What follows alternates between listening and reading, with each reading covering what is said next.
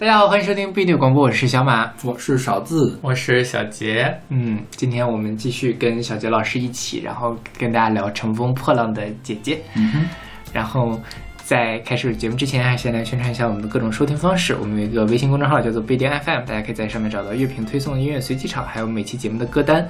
在每个推送的后面都会有勺子老师的个人微信号，可以通过那个加他的好友，然后加入我们的听友群。我们还有一个网站叫做必定点 me，就是必定的全拼点 me，大家可以在上面找到使用 费用型播客客户端订阅我们节目的方法。小小杰老师鼓了一下掌，谢谢。嗯，然后今天的第一首歌是来自袁咏琳跟周杰伦的《画沙》，是出自零九年袁咏琳的同名专辑。我觉得非常奇怪的一点就是，我之前竟然没有仔细的去听过袁咏琳，嗯对，是没有去关注过这个人。嗯，可能是因为他是周杰伦带出来的，而那个时候我已经开始不听周杰伦了。是的。对，其实袁咏琳后来在那个周杰伦的很多歌曲里面都有，专辑里面，对对对，都会出现。嗯，然后，但是呢，怎么说呢？我一直不是特别能喜欢得上他，包括像这首歌，我觉得就是袁咏琳的特色也没有出来，然后周杰伦那个音域也很奇怪，就是你捏着嗓子在那唱嘛，嗯。然后整个人两个人搭在一起就很很特别的奇怪。，OK，对，虽然像当年这首歌其实还挺红的，对吧？嗯啊，但也就是那么回事儿。嗯。就是但我我我个人还是觉得它是好听的，在 OK 这一系列的音乐里面，嗯。嗯，是，就是它旋律上写的很好的，我觉得嗯这首歌对。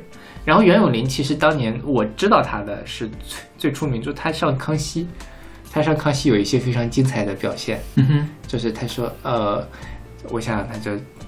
呃是什么来？就比如说说，我记不清那个什么，就说，哎呀，我可以去唱那个呃 hip hop 啊，然后我可以去唱还有摇滚呐、嗯，然后他就发出了一些用小 S 话说，就是非常上不得台面的声音。那一段就在整个的这个康熙的后来的很多的剪辑里面会被反复的出现。然后现在大家说，哦，这个人就是《乘风破浪姐姐》里面的袁咏琳。OK，然后袁咏琳在这个节目里面的表现呢，我觉得还算是相对来说比较讨人喜欢的一个角色。他就是他在第一场一公的时候是跟谁组的队啊？好像已经没什么印象了。哦，兰花草呀，兰花草，对，兰花草的时候，你就会觉得说，哦，他是一个。因为那一组三个人都搭得很好，但是那个时候袁咏琳并不是突出的那个人，所有的焦点都在宁静身上，以及宁静背后的女人阿朵。对，然后二公的时候，袁咏琳去当了队长，嗯那他在这个时候就是说，OK 啊，我好崩溃啊，我能不能把队长转让出去，嗯，啊？我真的觉得我会拖累大家。后来阿朵就说说就你不行，这是你人生必经的修行，你必须要攻克它。天哪，阿朵好像一个像像老师一样的对，感像觉，像女菩萨一样是吧？然后呢？画室，对对对，然后好不容易鼓励了袁咏琳，说 OK，我继续当这个队长。相爱后动物感伤嘛，其实也唱得很好。结果他的两个队友全都被淘汰了。这好奇怪啊！我就不能理解为什么会这个样子。就是说，比如说说其他的人嗯被淘汰哈，就是可以理解。像阿朵和钟丽缇，即便他们唱走音了，我觉得他那个现场的那个舞蹈，或者是营造那个氛围的话，是也不不应该被淘汰。而且他的舞蹈是跟他的那个歌是很贴的，而且跟他的衣服也很贴，我觉得他那个服装也挺亮眼的。对对对对那个服装不还是钟丽缇自己做的吗？好像是吧？是，但那真的就就我个人还是觉得有点不能接受那个。你觉得那衣服不好看是吗？对，呃 OK 我觉得是有点不好看，嗯但是呢，你放在那个场景里面，我觉得是合理的，是就他不会给他减分。对，但总之呢，就是这件事情，我觉得因为后面后续节目在我们录节目上还没出，会给我觉得会给袁咏琳造成巨大的心理阴影。好不容易出去出去当一个队长，结果两个 两个队友全都 OK，那个淘汰了。总共淘汰四个人，就对自自己队里面两个全都被淘汰了，嗯，还蛮惨的。其实袁咏琳给我的感觉是这样，因为我听袁咏琳也是她跟周杰伦合作的那几首歌，仅此而已，没有听过她其他的歌。但其实袁咏琳的技术或者是她的音乐是，嗯，比这个要丰富的多的。嗯因为她和周杰伦的歌基本上都是这种流行大乐，对对对对但她其实是 A B C 嘛，她应该是在美国还是在加拿大长大的？在美国，在美国是吧他是美国德州德州出生的，对对对，他是他是 A B C 的话，他对那种美国的音乐的把控还是挺好的。虽然说他的 hip hop 我觉得没有李斯丹妮好，嗯，但是也是在比较上乘的水平了，是的对吧？嗯而且是 R&B 啊这些的曲风，他也拿捏的特别好，而且他的声音是是偏中低音的吧？我记得还是，嗯就是中音的中音的，起码不是高音的那个对对对我觉得这些都是蛮亮眼的点，嗯但是我之前完全没有知道这个人。是所以我觉得还挺值得去翻一翻他过去唱过什么歌。对对对对，嗯，我觉得他是在这个节目里面，说白了就是，我很期待这些真正有才华的上了这个节目的歌手，可以在之后找到好的制作人，找到好的作品。我觉得这是他们现在最缺的东西。是对，就他们能力是够的，无论是叮当也好，袁咏琳也好，肯定是够的，但是真的是缺作品。袁咏琳是不是也自己写歌啊？也也好像也写，对，我记得他是不是也自己写歌？嗯是，嗯，就是也缺作品，也缺制作。嗯你想嘛，那个肖战的歌都可以做成那个样子，光点是吧？对呀、对，就是还不难听的一首歌。对对，肯定是不难听的，嗯要不然就是这。我觉得肖战那个光点呢，是因为肖战这个人导致他的风评太差，但是嗯也不至于一星。对对对吧？我觉得三星、四星你打一下，我都觉得是合理的范围内。嗯有些人喜欢是打五星，我觉得也是合理的范围。但是多打一星，我觉得就是就是脱离了音乐的评判。对对对，，那就变成一个社会的对它起码是一个呃比较先进的流水线上生产出来的东西嘛。对，是不是？是的，是的，嗯嗯。OK，那我们来听这首来自袁咏琳跟周杰伦的《画沙》。午后的风摇晃，枝桠抖落了盛夏。我对着蝉认真说话，在对你牵挂。耶着海沙浪，堆积着无暇。我看穿站在碧沙岸，让你放不下。这风景如画，院子里花洒。等最美的晚霞，等故事长大。用手中的流沙画一个你啊，说过的永远我们一定不会差。我的青春开始在喧哗，因为大声说爱你而沙哑。用手中留下轻描着你的脸颊，也答应说好的未来绝不会重画。许过的承诺，我就不会再去拿，因为我爱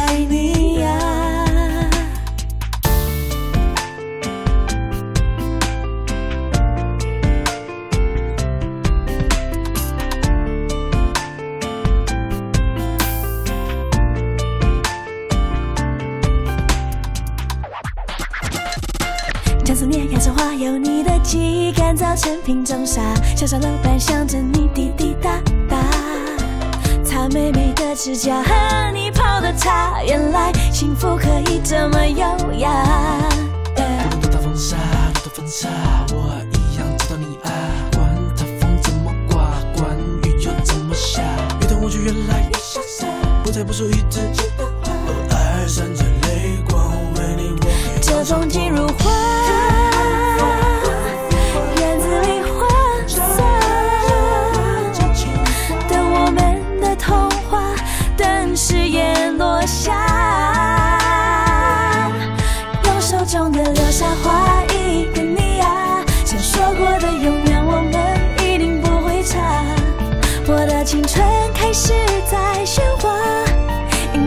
亲手为你而沙哑。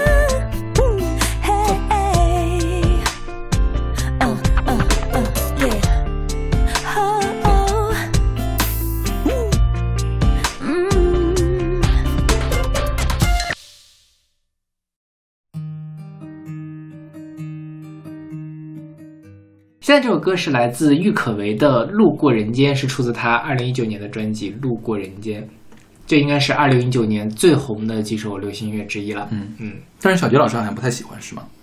我现在听好像我觉得还挺好的，嗯但是我没有意识到它是二零一九年，这因为二零一九年可能我没有觉得它是我听到了很红的流行音乐。它红是因为那个《我们与恶的距离》，这是里面的一首插曲。哦，OK，嗯，然后呢，因为这首歌也确实是现在的为数不多的旋律好的流行歌能够有传唱度的，所以在那个二零一九年它就是红起来了。嗯而且因为郁可唯也是一直在台湾发展嘛，所以这首歌在台湾那边特别的红。OK，对，郁可唯是零九年的快乐女声，嗯哼，然后她是第几名？第四。第四、嗯第五是刘惜君是吧？对，好像是，嗯就反正当年就撕来撕去嘛，那届超女反正有很多那个呃精彩的故事，对。然后后来呢，郁可唯就签了滚石，滚石她当年就是滚石一姐嘛，因为滚石所有的女歌手都跑掉了，对，就剩下就是总也不出来出专辑的那些歌手，对对对王曼芳啊是他的滚石是，嗯啊，她滚石一姐发了那个蓝蓝蓝短裤，然后她跟陈升唱《家在北极村》，嗯哼那首是我在她我觉得她滚石里面滚石时期我最喜欢的一首歌。后来呢，她就跳到了华研，又变成了华研一姐，嗯，因为田馥甄走了，对，S.H.E 离开了华研，所以她变成了，她就是要当一姐的女人，就所以即便是草台班子，我要当一姐啊。啊也没有那么草台了，但就是我觉得他真的是在滚石不太好的时候，以及在华研不太好的时候，华研就没好过，嗯是华研就是靠那个 S.H.E 撑起来，还有林宥嘉，对对对对，呃，然后他就发了这张专辑，然后大家评价就是太他妈像陈田馥甄了，是，嗯田馥甄走了之后呢，然后华研本来给田馥甄做的歌没人唱了，就让郁可唯去唱了。哦，真的，我觉得真的是这样。对，就是这首歌，你不跟我说是郁可唯，我完全可以把它理解成田馥甄的歌，嗯哼，就是各个方面都很像。郁可唯当年的一个特点就是说，她能够模仿各种各样的人的声线，嗯哼，但是反过来讲，就是我不知道郁可唯到底是什么声。儿，嗯哼，嗯，就是我现在我都想不起来郁可唯的音色会是什么样子，嗯哼，包括像在这个里面，其实也是有这个问题的。他去唱每那个次都不一样。对，那个戏腔当然好听，然后他后来去唱第二宫的时候唱 rap 嘛，嗯。也特别的好，嗯。但是他就是他正常的让人有记忆点的声线在哪里？就反正就是两次都不是他就是日常的声线，嗯。相当于对。对，就是就没有自自己嘛，就或者说没有一个稳定的，自己，没有一个稳定的。缺一个艺术人格。对对对嗯。是，所以这就是郁可唯为什么我觉得还欠了一些的，就是他没有自己的人格在里面，嗯。对。但是我觉得这个节目还是对我有对郁可唯有很大的改观，你之前对他主要是没印象是吧就一方面没印象，一方面我觉得就是就是在？Copycat，copy copy 田馥甄嘛，嗯对对。然后这次你会觉得哦，他自己本身能力很强，包括他唱 rap 这事其实是挺惊喜的一个东西、嗯啊，他的 flow 很好，嗯其实在那个里面表现出来了。嗯然后戏腔当然是在他能力范围之内，但他也是有一个有想法的人，他也能够去唱，就去跳舞，跳的也还不错。以及以前我也不知道郁可唯到底长什么样，虽然我觉得他现在也变脸了，他现在变得我认不出来的感觉。是就就真的是认不出来了。，OK，因为我记得我唯一印象最深的，他蓝蓝短裤那张的封面，嗯，跟现在完全是两个人，对，对，就是崩了的那种感觉，也没有崩了，就是换了个脸而已。对反正就就就挺挺挺神奇的。应该是动过什么，不要乱说了。对，以上仅代表勺子老师个人观点。是勺子老师，以上仅是仅是勺子老师个人的猜测，并不是真的知道。是，呃，但我觉得郁可唯还是有可塑性的，嗯就是如果他一样的，如他可能都不缺好作品，他缺一个好制作人，把他真正的给塑造起来。是，就是专辑制作人。对对对对对对是。然后他录过人家那张专辑，我也不是特别喜欢，就是好听是好听的，然后但就嗯、呃听完就过去了。听完就是说这是田馥甄，对，就是当当一张专辑让你过分的想到另外一个人的时候，除非你比他差的特别的远，嗯。比如说你是一个名不经传的小乐队，然后你让人你让人想到了崔健。嗯啊，就是第二代崔健，那这是个好事儿。对，但你说你郁可唯和田馥甄，就是凭牌子论辈儿，虽然是差了点年份，但是咖位是差不多的呀。对对是吧？一个是一线，一个是一点五线到二线的。对对，你这样模仿的太像了，觉得就是很掉价的一件事。是的是的，对。这事就像那个前阵子那个 Rise 的唱那个妈妈那个什么，嗯，就就大家都说像草东嘛。嗯。如果真的是一个十八线的摇滚乐队唱出那样的歌，我觉得大家不会这么要求这么高，而且大家会表扬他说，居然唱出了草东的感觉。对对对对对对对，嗯是。但是其实，在那个时候，因为 Rise 本身能力很，就是这不能说能力强，但他地位很高了，他是国内的一线的偶像男团，搞了这么一个东西。不是也不是地位高，是很有钱，对，你是很有钱的，就是你好像很有钱，但是你去偷了一个穷穷光蛋的钱，就就觉得你这个人很无耻。是的，是的。但是如果说你是更穷的一个穷光蛋，然后你模仿模仿人家，这个也也大家也就过去了。嗯，对，所以反正就嗯，呃那那个咱们再展开说一下，我真觉得那个东西并没有那么严重，它不是抄袭，它首先肯定不是抄袭。而且就算是借鉴，这个事儿也没有那么严重。嗯，这个分顶多就是说，OK，我这个东西做的不够好，对，就是缺了点儿灵魂，缺了点儿自己的灵魂。嗯，但是你，我觉得现在大部分人是因为他们是偶像团，那边是台湾顶级的乐团，就开始上纲上线了。嗯，而且绝大多数人都是以一种上纲上线的形式，要打倒的这种对对对。辱骂和打倒。对，我觉得这个就没有意思。我觉得我在那个事情的观点呢，就是我对他们有一点失望，因为我看了那年的创造营，嗯而且这首歌的写作者张延奇是我当时 pick 的一个人，嗯哼，我觉得是很有才华的一个人。我对他的创作能力有点失望，但是完全不会说我就要把他给打死，或者我要怎么怎么样，就是你你下一次做的好一点就可以了。嗯我觉得核心可能还是刚刚说到就是，就是如果你 Rise 是像一个什么其他的人，嗯，就可能大家不会有这么强烈的对，就大家会有一点，就是我的领域被侵犯到了，我的高尚的音乐品味被你们这样的人给糟蹋了的感觉。我觉得还是立场先行啊，就是大家对这个 Rise 本来，因为大家对偶像歌手嗯。本来就是处于一个鄙视的状态，对对就是不也不叫鄙视吧，就是就是是是仇富的那种感觉，对对对仇富关键仇富的那种感觉对对嗯。对，就是你对，所以就你也配，你也配模仿草东嗯，这种意思。或者换言之是，你你既然都这么有钱了，你为什么不走出点新套路，或者是新的更更就是更不一样的一些东西出来？对你就或者说干脆我都不说这是我原创，我说这个是我致敬草东，嗯，他一开始就亮出来，都比说你现在发一个这个东西要强，我觉得是吧？是，你真正有钱，你请草东给你们写首歌嘛，嗯，买张版权翻唱也不错啊草。东不会给他们写歌的。或者会类似于，我就在想说，吴亦凡出大碗宽面也没人，也没有没有接受这么大的非议，对对对，就是嗯他，也就是你可能有的人个别人会觉得他不好，那也是他在做他自自己己的东西，对对对对，的感觉，对对。是他没有啊。当然，我觉得 Rise 这事儿也没有那么大，也没有什么道德瑕疵，但是大家认为他有道德瑕疵，或者就大家把道德瑕疵贴到了他的身上。嗯，现在是这有这样一个情况，国内的这个有叫什么空耳见抄，嗯，就是嗯觉得像就是抄，但是其实真的这个流行音乐实在是太简单了，你很容易就撞个什么东西。对对对，对，而且我觉得那那个不是当时还专门有人贴出来那个嗯说什么。把草东的那个大风吹贴出来，把那首歌给贴出来。嗯我觉得那个贴出来刚好就证明了这两首歌完全是不一样的，嗯。因为他们唱的时间都不一样，然后嗯。曲调也不一样。嗯。然后之所以和弦是一样的，是因为曹东也用了一个很简单的和弦，对，大家很多人都在用这个和弦，对，就跟当年蔡健雅那个叫什么来着，就是、呃、他上一张被抄袭说抄袭 Taylor Swift 的那个、那个嗯那首歌也是，就抄袭，所谓撞音就是撞了啦哒哒哒哒，就撞了主五个音，嗯，然后大家就认为是抄袭，这个是国内一开始抄袭成魔，后来就变成反抄袭成魔，就是有一点点矫枉过正的感觉。是的，对。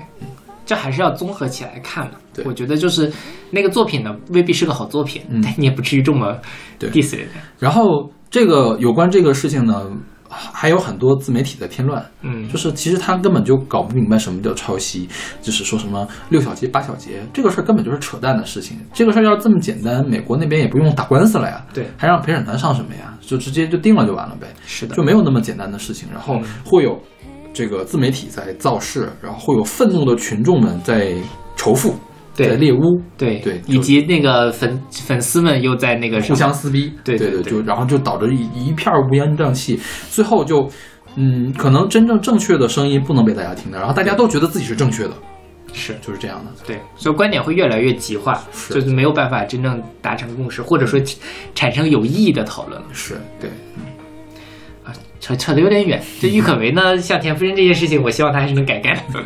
我估计马上也就改了，因为在华研也不会再写田馥甄的歌。叫田馥甄的歌用完了是吧？对对对，田馥甄的库存遗产用完了。而且嗯，去年去年很多专辑的女歌手听起来都像田馥甄。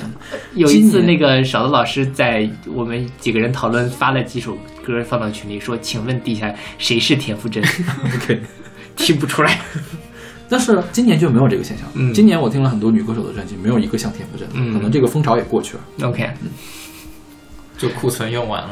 有可能。嗯，也也可能就是风层风嗯风潮过去了。是你想打造出来田馥甄，你可以无限的去打造的，嗯因为就是模仿音色，然后模仿一个写歌的这个概念嘛。嗯，对。对，然后你看田馥甄自己都不走自己的路了，现在最近发的那个歌虽然并没有很好听，就是。OK，那我们来听这首来自郁可唯的《路过人间》。嘿，意不意外？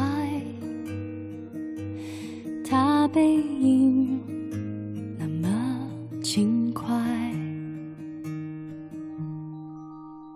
嘿，要明白，人会来就会离开。世上唯一不变是人都善变，路过人间，爱都有极限，天可怜见，心碎在所难免。以为痛过几回，多了些修炼，路过人间，就懂得防卫。说来惭愧，人只要有机会。就有沦陷。嘿，别再猜，他可曾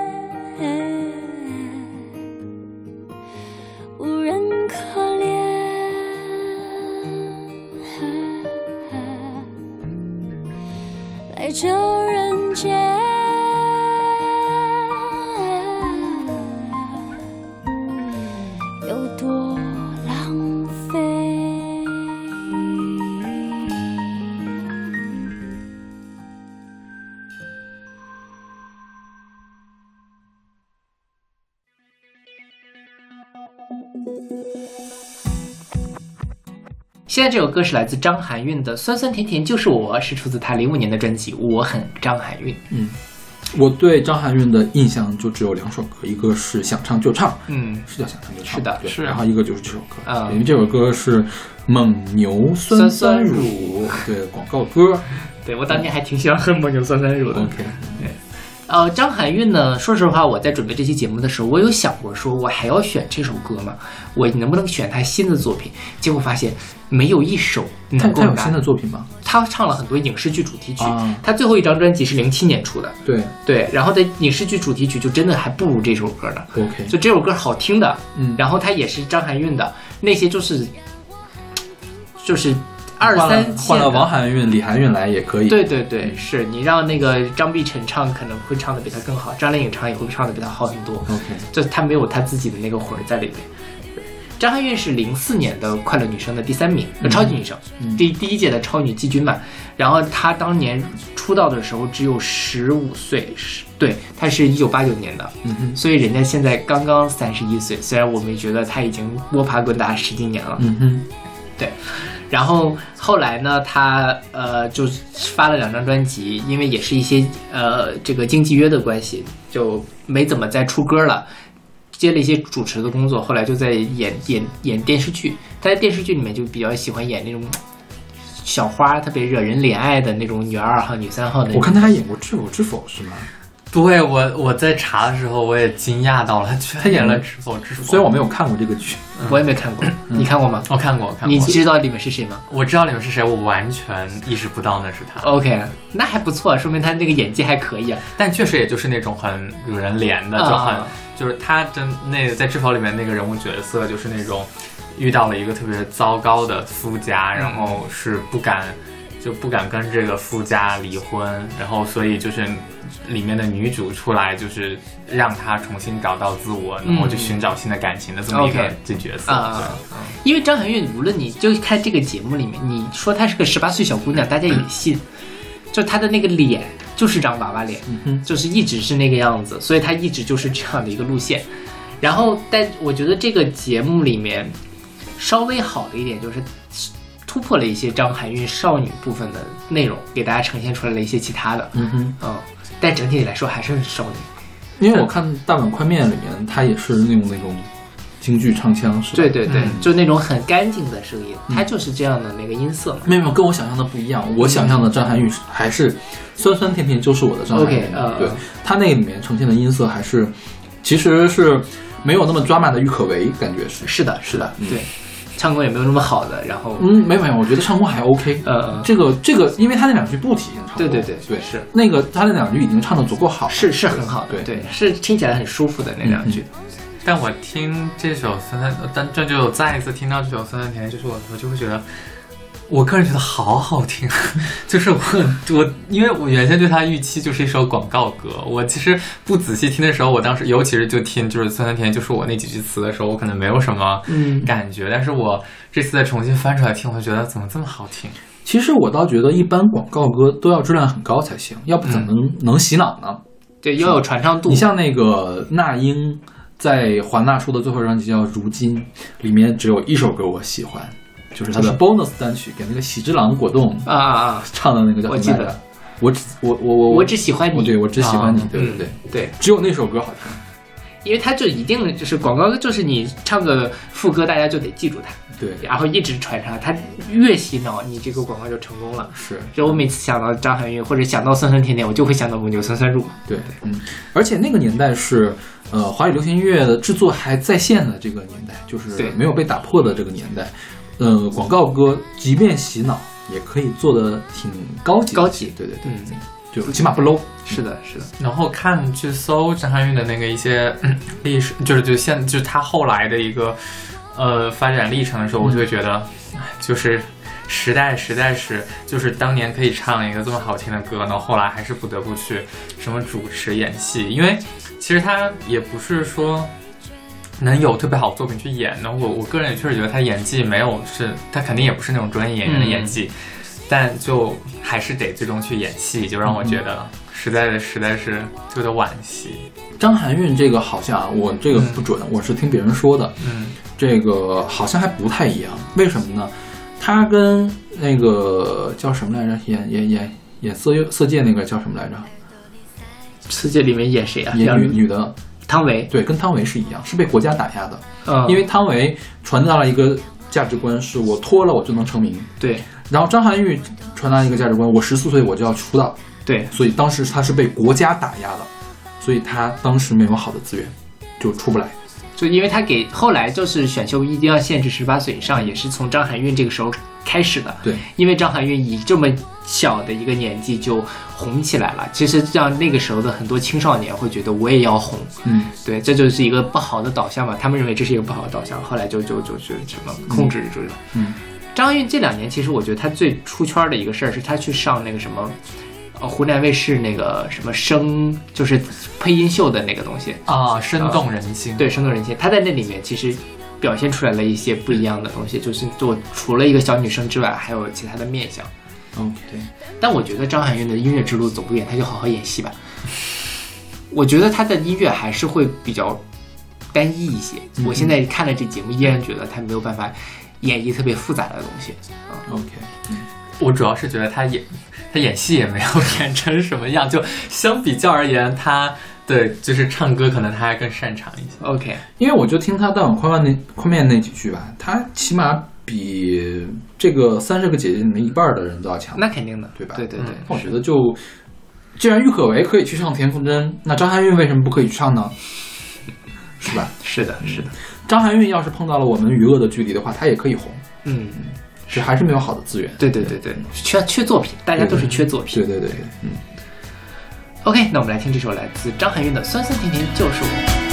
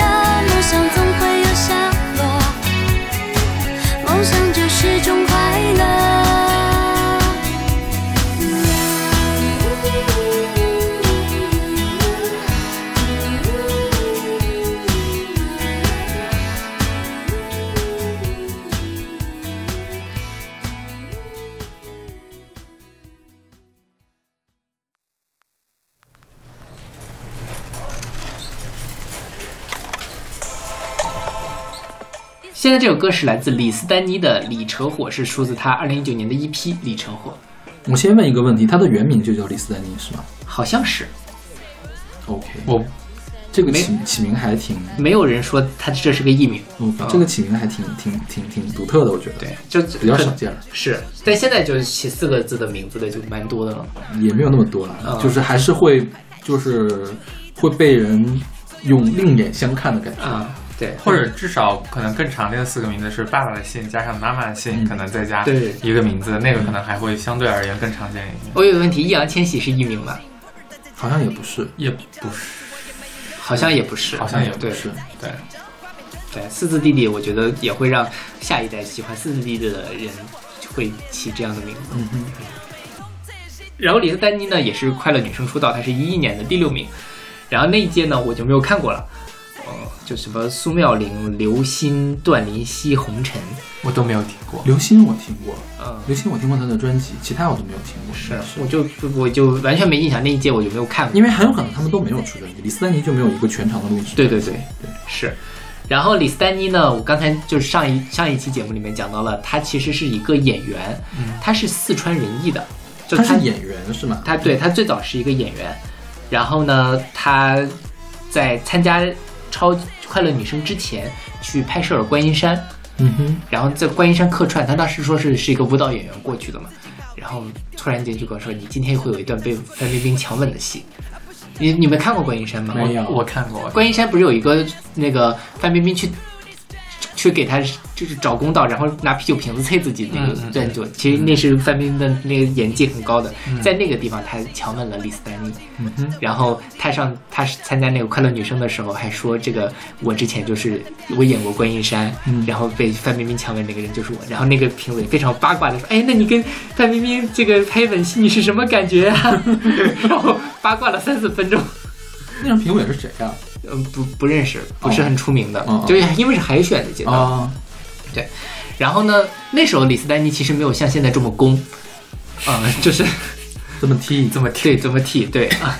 后来，呃，其实到后，因为他慢慢的就开始走他这种，他在这个快乐女生的时候，其实就有一点这样的比较，呃，怎么说呢？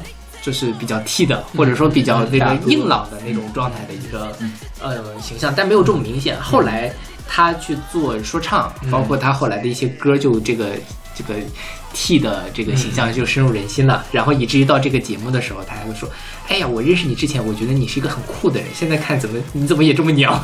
”然后就会有人说：“娘 T 也是 T 啊。但我听这首歌，我觉得还蛮让我惊艳的，嗯。就是我觉得这种歌还蛮好听的，因为其实，在节目里我没有感觉到，就是李斯丹，但李斯丹妮的业务能力，就我我会可能自动把它和什么孟佳、嗯王菲菲划入一个同样一个，它是一个”业务能力很强，对对，感觉像就是那种成熟的业务能力很强的这种唱跳歌手，但反而一旦进入到这样的设定之后，你就感觉不到他在节节目里面好像特别出挑，或者说让你有记忆点或者是的的地方。但听到这首歌的时候，我觉得蛮有他自己特色，好对对对像就能让我记住。是，李斯丹妮就是我真的觉得他之前也参加过一些其他的节目，去也是唱这种，呃，说唱和那个结合的这个东西，我是觉得他蛮能呃体现出来他自己的风格的，包括在这个节目里面也是，他唱 rap 的那个感觉是谁都体弄不到的一个状态，甚至于我觉得现在的呃华语乐坛的这种所谓的女 rapper，嗯，呃，当然像什么爸爸那种是很好，但是她是那种。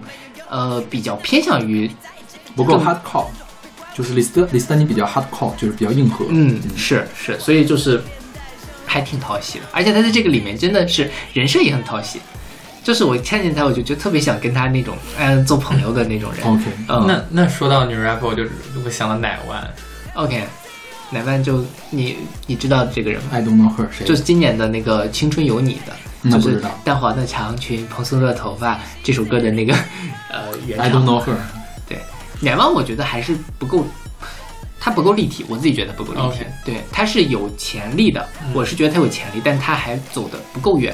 像李李斯丹妮，我能感受到他整个的一个舞台的综合的东西是很很立体，能立起来了。乃万还欠一点，嗯，但人家年轻嘛，对吧？李斯丹妮我，我是看到了一个地方，就是说他跟张雨绮聊天，嗯，然后张雨绮还是张雨绮？张雨绮张雨，whatever，这大家都叫她张雨绮了 OK 应该是念绮，其实，OK，然后呃，张雨绮就问他说：“你有什么梦想？”嗯他说他要去开演唱会，然后张雨绮就说：“那你就去跟你公司说嘛。”然后我当时想的是，你一个连全长录音室专辑都没有出过的人，你开什么演唱会啊？对，所以要跟公司说，先出一张专场专辑。对啊、就是而且他是唱说唱的，我觉得唱说唱是最容易出活的。对，是的，对啊、他们那个说唱歌手 mixtape 一年可以出好几张，就是你起码要，起码要有作品，然后要有好作品。我觉得说唱你要是精雕细琢好多年打出一张，你不打出一张 Kanye West 或者是 Miss Elliott 那种专辑，你有点对不起这个世界。但但我刚刚听到那个对话，脑里想的全都是就是张雨绮那个女富豪的形象跃然纸上，就是去公司说啊，这不是分分钟想做就能做的事儿的那种感觉，你知道吗？因为张雨绮她的那个呃很发展比较顺利啊，她没，而且她确实是在演艺圈，无论怎么说，她是立得住的一个人，嗯，所以张雨绮有什么作品、啊？她最出名的其实美人鱼吧她出道是美人鱼，然后他很就是白鹿原，那她演田小娥演的非常好我总觉得他台词特别怪，啊，他说不清台词。对他声音很奇怪，他说他不是说他不是声音奇怪的问题，他是说不清台词。她有点吞音或者什么的感觉，对，就跟赵薇一样。是有时候你不看字幕，不知道赵薇在说什么，我也不知道张雨绮在说什么。是，呃，张雨绮在《妖猫传》里面我很喜欢，嗯就她把那个她的那种奇怪的声音和什么各方面都综合起来，演绎那个角色就特别的合适。所以我就觉得他并不是一个业务能力特别强的人。嗯嗯对，但是我不知道他的机遇为什么会这么好。我觉得是这样，就在你女女演员的序序列里面，嗯她算是演技还不错的，但是不会到特别好的那种程度。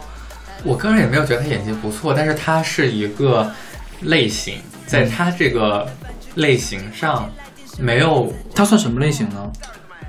御姐，对。巩俐啊，当然，巩俐都是什么级别的了？不，就是我觉得巩俐往下排可以排 排出很多御姐来呀。真的吗？还有谁？只不过是他们真的是不红，他们不够年轻了。就是对就这这个在线的对对对啊，在线在线的女演员里面嗯演这种御姐类型的没有太那么多对，嗯这很多时候，比如说我们在看那种呃电视剧里面，其实现在有很多这种女强人的电视剧嘛，嗯，但是大家演的那御姐要么就特别假，我觉得范冰冰是可以演御姐的，但是范冰冰更更美艳一点，嗯哼，嗯，然后那个张雨绮可以，但其他的你说去演御姐这样的角色就有点驾驭不住，就是很 seductive 的那种御姐是吗？嗯。很勾引的那种御姐。对，或者就是她你外强中干，包括你，我觉得孙俪在演什么《芈月传》这种时候，我也觉得她是撑不起来的，我觉得我我想了想，我刚刚其实就想说，孙俪当然还是要比张雨绮的演技好太多，但是演技是好的，对对对，但是张雨绮的那种御姐，当然跟孙俪的，因为孙俪的御姐都是古装戏的御姐，张雨绮肯定她她拍什么太她没怎么拍过御姐。对对对是，所以张雨绮的那种就是更。更社会，就社会御姐的那种对对对对御姐，是是她跟孙俪的那种也不一样。对 OK 嗯嗯，所以就是还算因，而且他性格很讨喜，嗯，就是他就是比较耿直的那种山就明明是那个又魅惑御姐，然后其实是一个傻大姐，是吗？对对对对对对对，这个就让你反差嘛，就人设就很好。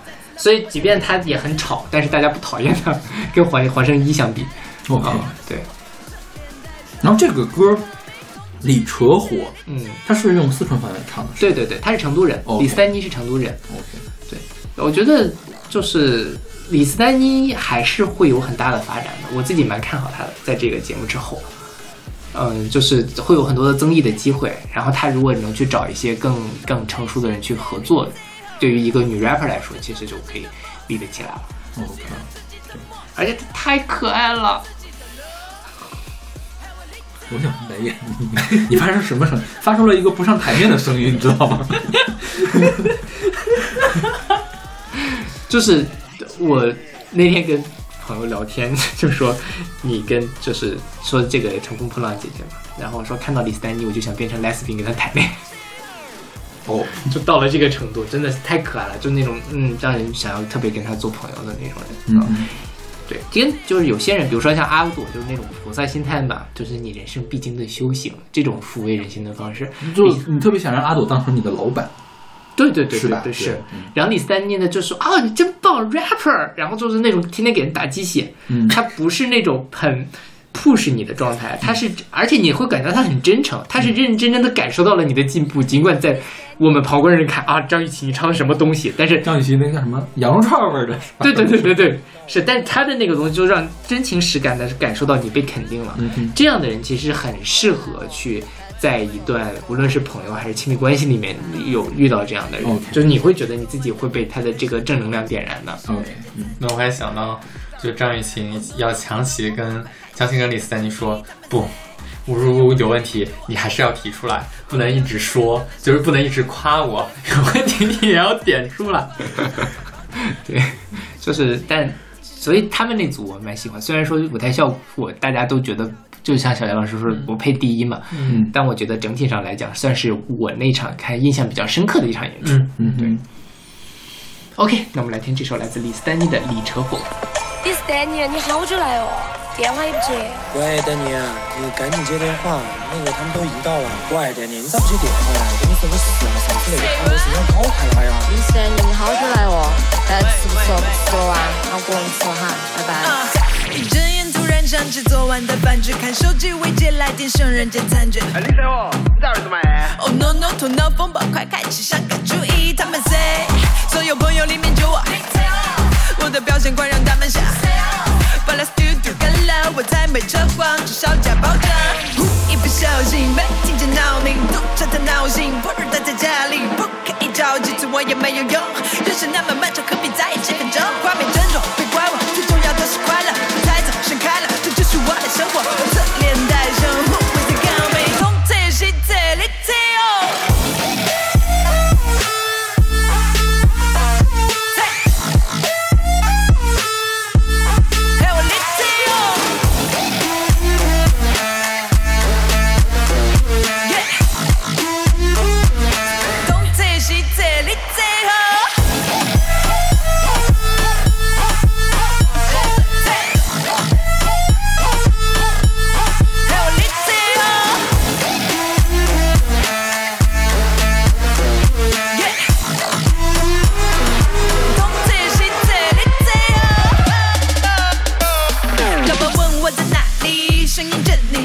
自己好运。电话调静音，天上的云彩数过都是我的幸运，而不是照着完成哪一位的命令。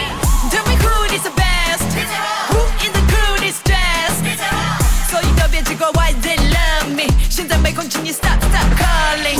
一不小心，又一不小心，说话太矫情，不值得我同情。我不是上帝，没有那么多的时间跟你拉锯车距，再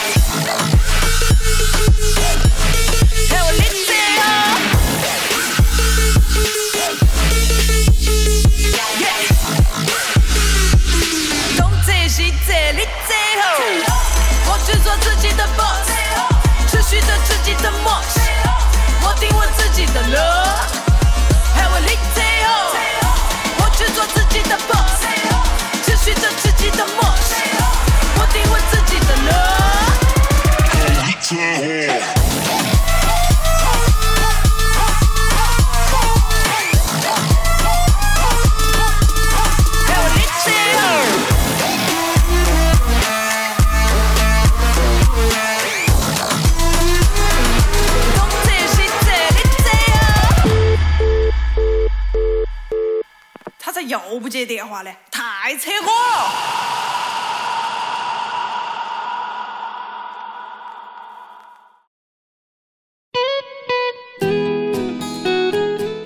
现在这首歌是来自许飞的《寻水的鱼》，是出自他一二年的同名专辑《许飞》。嗯，许飞大家应该很熟悉了，当然我觉得是最近的一些八卦，嗯就是那个他跟尚雯婕的那个什么事儿嘛。他跟尚雯婕又怎么了？哎呀，小老师真的是断网很久了。那尚雯婕怎么了？呃，我们先介绍一下她吧，她是那个尚雯婕那一届的超女，大概是她是尚雯婕那一届的吗？对，尚雯婕、谭维维他们是一届，天哪，我怎么一点印象都没有？因为谭维维那届我还看来着。是她第六，嗯哼，嗯，所以成绩还是不错的。然后她是军艺的，就是解放军艺术学院，她是李双江的，和孟歌、韩红、谭晶被誉同誉为李双江的四大关门弟子。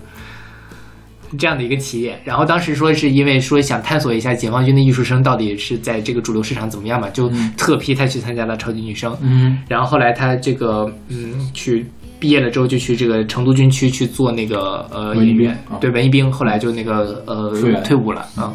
然后许飞他其实早年间就他其实我觉得比较偏向城市民谣的那样的一个路数，包括后来他就上一期节目提到他最出名的那个父亲写的散文诗，在那个。我是歌手里面，李健把他唱火了，嗯然后还有其实他的一些其他的作品也都是那个路数，包括像这首歌也是很轻松的这样的东西。然后呢，呃，为什么他跟尚雯婕就是今年年初的时候，呃，浙江卫视的《王牌对王牌》请了什么零六超女重聚，嗯，嗯，就是本来是因为尚雯婕是那期的主咖之一嘛，就尚雯婕和谭维维都都重合就出现了。没有，就只只有谭维维，呃，只有尚雯婕去了。本来前面就是正常的一个呃玩玩游戏嘛，王牌对王牌就是很无聊的一个游戏节目，他们他们就特别喜欢搞什么各种重聚。他们之前也搞过快男重聚啊、还珠格格重聚啊、情深深雨蒙蒙重聚啊，咱咱也起不全嘛，真正像咖这种咖位大的都不会去。然后许飞去去了，许飞去了就问尚雯婕：“你为什么这么多年都不联系我们？”然后尚雯婕就觉得很很很很尬住了。对，尴尬，就是因为其实对于尚雯婕来说，她就觉得这事儿她想得很开，这就是一场比赛。嗯当时大家可能觉得什么，但我们也是是朋友，也是对手。那阵过去了，这么多年过去了，为什么还要联系？嗯然后许飞就在那里伸张正义一样去质问的尚雯婕，然后大家就觉得上许飞程度上好低呀、嗯哼。后来呢，大家就在网上黑许飞，就又说他当年跟他你们另外一个人忘了是谁了，嗯。艾梦萌还是那个丽娜，对他跟丽娜，对，当当年组 CP 拆 CP，然后那个怎么坑丽娜，丽娜怎么上上节目去含沙射影的说是许飞坑了我，当初我们是很好的朋友，但是后来就他对在背后捅我刀子，就类似于这种事。情，所以许飞。今年年初的时候，口碑一落千丈，成为了人人喊打的娱乐圈这个什么靶子。嗯哼然后他上这期上这个节目呢，大家对他的预设就是那种很难搞的人。嗯然后我觉得稍微有点洗白了，就是许飞在这里面没有想象中的那么难搞，嗯当然还是难搞的人，嗯因为他在这里面其实是格格不入的。嗯大家要么是演员美艳动人的女演员，嗯要么是能力的歌手，要像沈梦辰、吴昕也是长得漂亮的女主持，但嗯是许飞又是长得没有怎么漂亮，又是一个相对来说当年是比较中性风出道的一个人，嗯一个创作女歌手来这里，嗯然后让他们去跟跳 Everybody，觉得就非常的格格不入。嗯哼嗯，重点是他在的那个组里面，我实在是没有他的位置。对啊，所以我就说，我就像许飞一样，我就看戏爆炸吧，一起爆炸，去死吧，大家，就是那种状态。然后这就说到了我为什么喜欢《Everybody》里面许飞的表演，就是这也是别人说的，就是《Everybody》本身是在那个呃，就是去年乐队夏天里面那个新裤子跟 CD 唱的那首歌，你看过吗？没有啊、就是他当时就是说我是一个来自小镇的女孩，我想成为 C 位，但是我本质上是一个灰姑娘的这样的一个角色。嗯哼所以她的本身，因为 Cindy 就是那个三善的那个胖胖的小姑娘嘛，她来演绎这个就很能体现出来这个东西。然后在这里面呢，那些小姐姐们就把她演绎成了一个功成名就的小姐姐们在那里蹦迪的人，嗯那个状态，就是她也就像跟上一期的时候老师说的，你可以改变这个歌曲想表达的意思，但是你总要有表达的东西吧。嗯但是他就什么都没有表达，他就完全变成了一个非常浮夸烂俗的表演。嗯那在这里面呢，许飞作为一个格格不入的，穿着那种荧光色的珠，然后画着那个很重的眼影，跟你完全认不出来他是许飞，平胸在那里 跳这首歌，你就觉得他好像才是这个 Everybody 要讲的那个灰姑娘。OK 嗯，所以从这个角度上来讲，他成为了这个歌里面我唯一能够看得下去的人。就是叮当，当然她其实本质上她也不是一个特别漂亮的女生嘛，或者不是传统意义跟其他那些姐姐们肯定是不在一个量级上。但是她在这里面就是努力的去融入，但许飞就在后面就有那种丧着脸，然后在那里 爱跳不跳的伸伸胳膊伸伸腿儿那种感觉。嗯哼嗯，它变成了本身变成了一种行为艺术。OK。对，所以我觉得用一个行为艺术来形容一个歌手，这个也是挺挺挺他挺不愿意听到的评价吧。对，但是就是真的是许飞在那边，如果你从一个女团的角度上，许飞那个表表演就是零分的表啊，演。我觉得就是，嗯我觉得许飞真不应该来参加这个节目。是的，因为我觉得，呃，真的是女团里面可以有各种各样的人，嗯但是许飞真的不是女团里的人，因为许飞他最重要的问题是什么？他会有一种那个冷冻空气的感觉，对，是的，是的，他会让周围的氛围冷下来。嗯，但是，一旦说你跟人和人的之间冷下来，这个事儿就没法玩了。对，他就没有办法成一个团体了。对的，所以他自己去单飞去 solo 这样是更好的事。是，而且本身许飞的这种音乐的性格也是这种偏偏冷的，嗯，你没有感受到他特别热烈的。当然，这个东西你作为一个 solo 歌手，或者说作为一个创作人来说，这是非常好的一个状态。但是女团，OK，你跟呃张雨绮跟 黄圣依一块儿去，这样就就没有办法融在一起，他们就是根本就没有办法互相溶解的一个状态，搅都搅不到一块儿。OK，啊、其实呢，你可以在某一个作品里面设定成你是一个冷的状态，但是你不能永远都是冷的。是的，尤其在呃，我们不管这 Everybody 改的好不好，嗯嗯。但是明显这个 Everybody 是想改成那个样子，嗯嗯，但是你再放一个绝对冷空气，对，对就是让这个作品变得更加的糟糕，嗯是吧？是的，嗯，对，虽然虽然好像这个是行为艺术，但是我觉得这是在骂人，是吧？就是对对，但这这个作品就是说实话，如果许飞不在这个里面，那这个会好一点。这个作品的完成度，当然把叮当去了，这个作品完成度更高，就是五个 五个这个小作精在那里跳嘛，嗯他有他自己的那个一套体系在里面，就立得住了。嗯，但就是说我作为许飞个人来说，我在这里面能够看到一些奇怪的意味在里面。嗯，所以也是被经纪人骗来的嘛。我不知道，我觉得许飞可能是有点想要去洗一洗他自己前阵子的恶名。OK，因为他前阵子实在是真的是口碑跌到谷底的，嗯哼啊、现在稍微的也没有拉回来那么多，但是慢慢把那个印象给冲刷掉了。反正互联网的记忆都是很短的。是我其实蛮期待许飞去参加什么什么创创作人之类的，因为我觉得他嗓子也不错，然后创作能力也还可以，嗯，说到创作能力可以，就是雪去年发那个专辑，你还有印象吗？有印象。就是全部是抖音神曲，对，就是不知道他是被谁下了降头吗，还是怎么回事儿？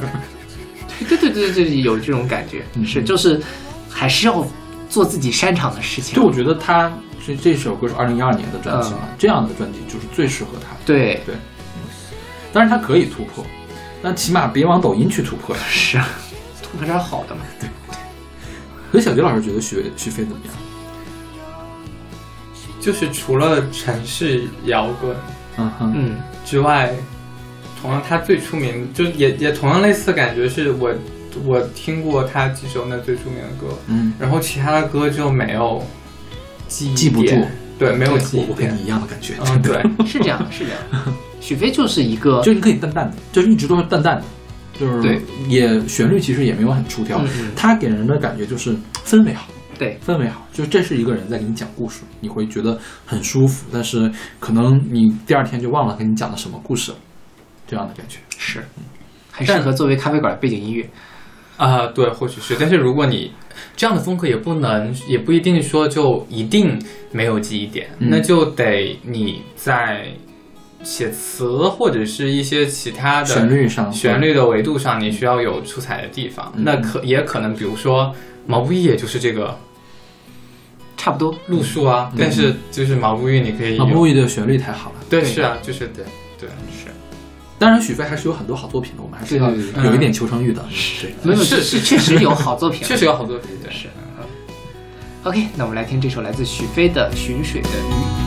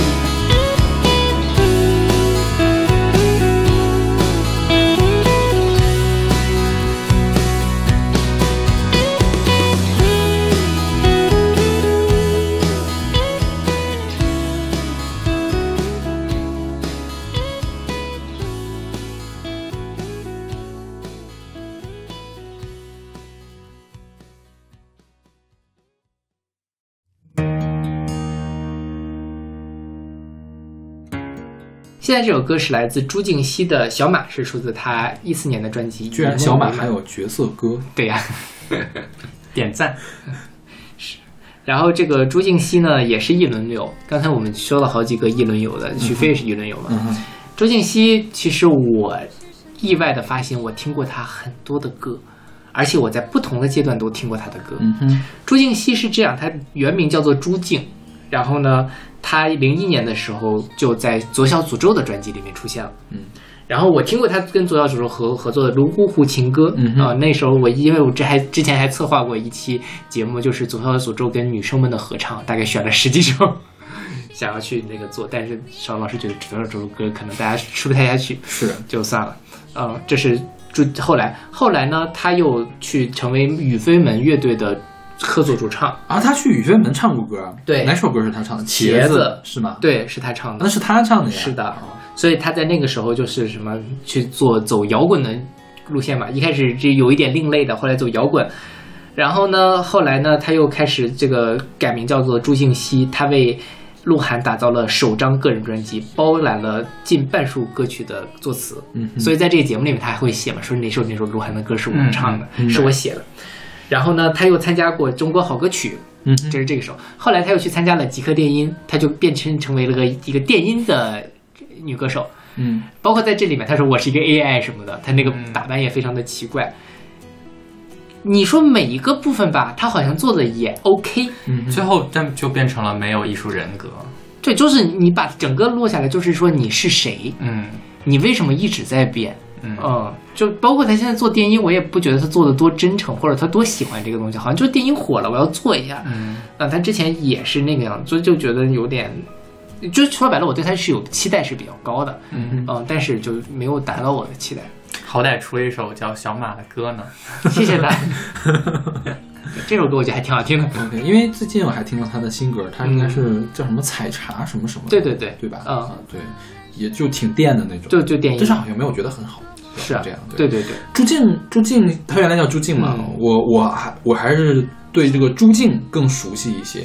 我觉得她最大的亮点在于她的音色特别的好，嗯。她给我的感觉是跟王铮很像，啊，是的，是吧？就是你现在回想王王铮好像也没有什么特别的奇怪的特别的东西，嗯。但是王铮有大 hit 单曲啊，对，想把我唱给你听。对对对对对。嗯。但是朱建熙好像还缺一个这样的大热的单曲，是的，对。然后他在这个节目里面，他他唱的什么歌来着？唱《Beautiful Love》是吧？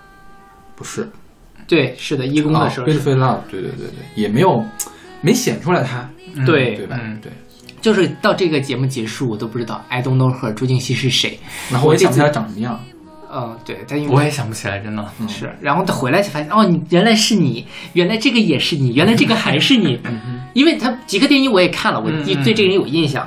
左小诅咒我也听了，雨飞门我也听过。嗯嗯，就啊，你们是一个人吗？OK，其实我觉得，嗯，你总变风格也是可以，但是你得留点自己的东西。你说范晓萱，人家最开始小魔女、绝世名伶，然后福禄寿，对，然后后来的摇滚摇滚。那个百分百乐队嘛，对对对，你觉得她也不是也是摆来变来变去嘛？嗯，但是好像因为范晓萱的声音太有特点了，对就是你总是能搭住一个，即便他在唱健康歌，还是他唱管他什么音乐，都是一个人。是是是，对，但是朱婧汐呢，就是可能还是缺了那么一点点，就缺了那么一点点的特色，对。就让他导致整个人格消失了。嗯对对对是，那其实其实这样你反过来看来，就是特殊的音色还是很难找的，就特殊的这个声音还是很难找的。对，就像之前姚贝娜，总有人说姚贝娜的这个呃音辨识度比较低，但其实姚贝娜是一个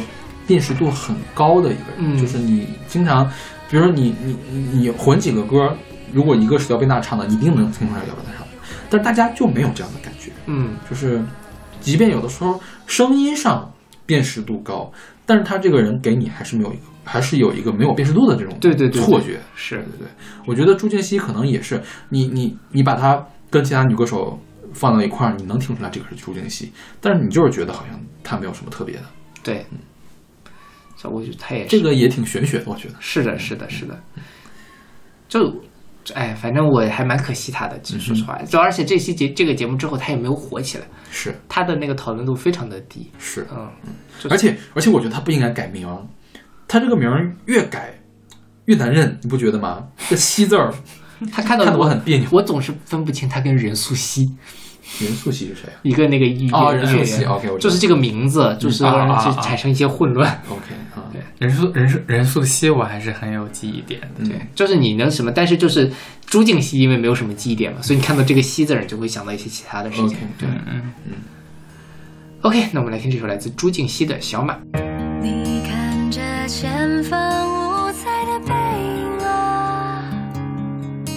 驰骋草原上，多么的风光。你仰望天空，翱翔的雄鹰啊，期望有一天也能如此骄傲。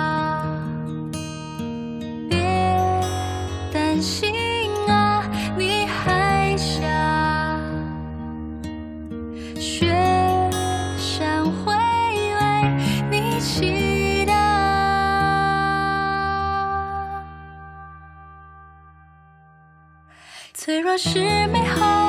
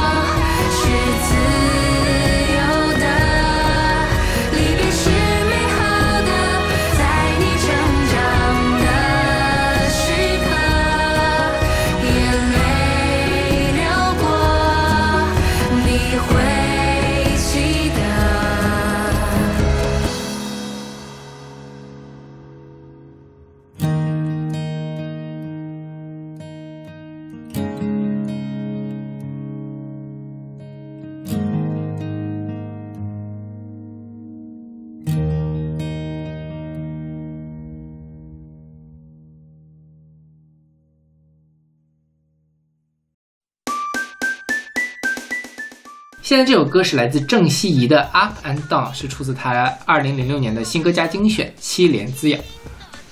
郑希怡是一个我完全没有听过的人，啊、我知道有这个人，但我从来没有听过他唱歌。我也是，小杰老师，我也是。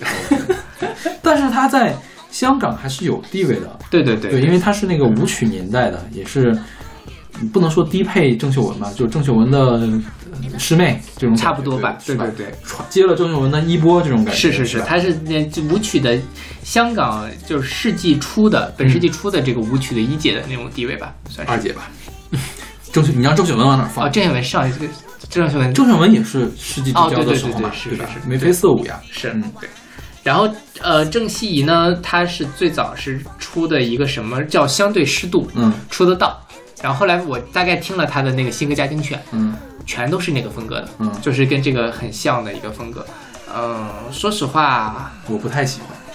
我还可以，但就是你也记不记不住。咚呲咚呲咚呲咚呲，就有点土就是这种感觉，就是眉飞色舞的感觉。是是，就是就眉飞色舞的这个呃旋律很好听嘛，就是我就忍了。嗯，但是其他歌真的旋律也没那么好听，就感觉是那个车载迪士高的感觉，就一是吧？嗯，有一点。小杰老师有听吗？他其他的歌没有，？OK，嗯，然后他是那个上海人，他是上海人，对，他是上海人，不是香港。他是上海人。然后呢，呃，所以他也是零零年签的英皇，嗯哼，所以他其实应该是后来去的香港发展。嗯哼所以他这个《阿班档》里面是有一段上海话的词的，OK，啊、他就是自己写的一段小 rap，OK 就是他这个上海话。包括在这个这个节目里面，其实我蛮喜欢郑希怡的，嗯因为一方面长得很漂亮很高，嗯，另外一方面性格也很好，而且她声音很有特点，对对对，她是那种她也是那种中低音的感觉，是。她没有很高，对。就是她能在一众人里面，你能听到哦，这个是郑希怡在唱歌，嗯。就是能听到这个，我觉得这个是很重要的一个事儿。是的嗯，对，业务能力也很强，跳舞也很好，因为毕竟是是唱舞曲的嘛，是是是。那，肯定跳舞是没问题。对。对，然后郑希怡最出名的一件事情是她，她跟应采儿是好朋友。嗯然后有一年应采儿去泰国，呃，过生日，嗯哼，他们在那儿拍照，拍照还干嘛？哦，泳，然后因为泳池湿滑，他就从山坡上掉下去了。谁？郑郑希希怡，对啊，然后那个就这个肺就被穿树给啊穿过了，我靠，好疼啊！对听起来，然后他就在那个地方，呃，差点就死了，相当于，嗯嗯抢救过了。对，抢救过来了。然后，呃，我前阵子看了他跟应采儿的采访，嗯，他们这应采儿就说哈哈哈哈，他当时都要死了，怎么怎么样，就是真的是好闺蜜才敢说出这种话来。就是她她去参加我的 party，然后讲哎呀，就真的是觉得她要死了，然后她在床上躺着，然后什么也动不了，然后我们就在旁边哭，她在那傻乐。你觉得这个女的性格很好，而且她就是应采儿不是那个陈小春的老婆嘛，啊然后就是应采儿性格也很好，就是你觉得嗯，还是人格魅力是是很有的。OK，嗯但看到这个事件的时候，我想的是，我我同样想到的事情也是，就是，就是一生太，就是脆弱是吧？对对对对对，人的一生太过于脆弱，嗯你你都且，因为其实当你遇到这样的事情，你就写不，就是你都很有可能。生命会受到一定程度影响，但与此同时，很显然就会遇到，即使你可能没有受那么重的伤，那你其实可以受一些轻的伤。那可能对于你来说，你的一些就是不能叫不一定是黄金时代，但嗯相当于这一长段时间里面，可能你也就被人就忘却了。那你其实之后很难可能就再找回来你之前的那个状态或者是知名度也好。所以这也是我觉得郑希怡特别好的一点，就是你在这里面完全看不到她他的那个那个受到创伤或者对影响。他唯一说就是蓝盈莹让他挂沙包嘛，他说他腰不好，啊，不想挂。除了之外，他就完全没有嗯。体现出来这样的东西，嗯。就觉得说 OK，他经历过这种命悬一线的过程，嗯她依然能够恢复，依然能够在这个歌坛上继续走下去，嗯。这还挺难得嗯，OK，那我们来听这首来自郑希怡的呃 Up and Down。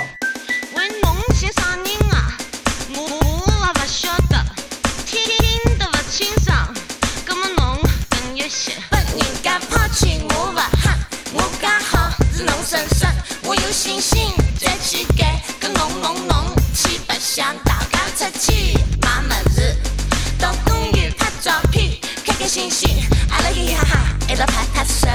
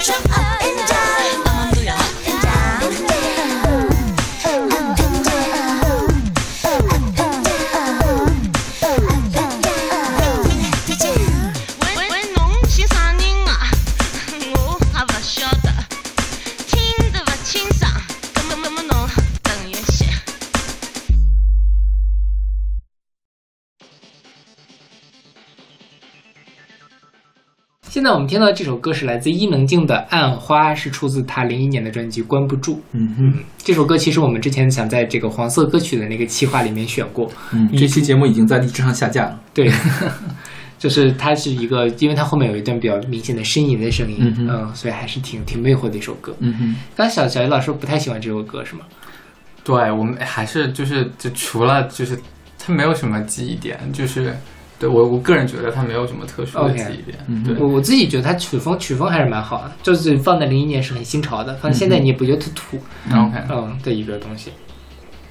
然后那伊能静呢，就是在我们录节目这一期就成为了，已经成为了这个节目的这个祭天剧本的那个。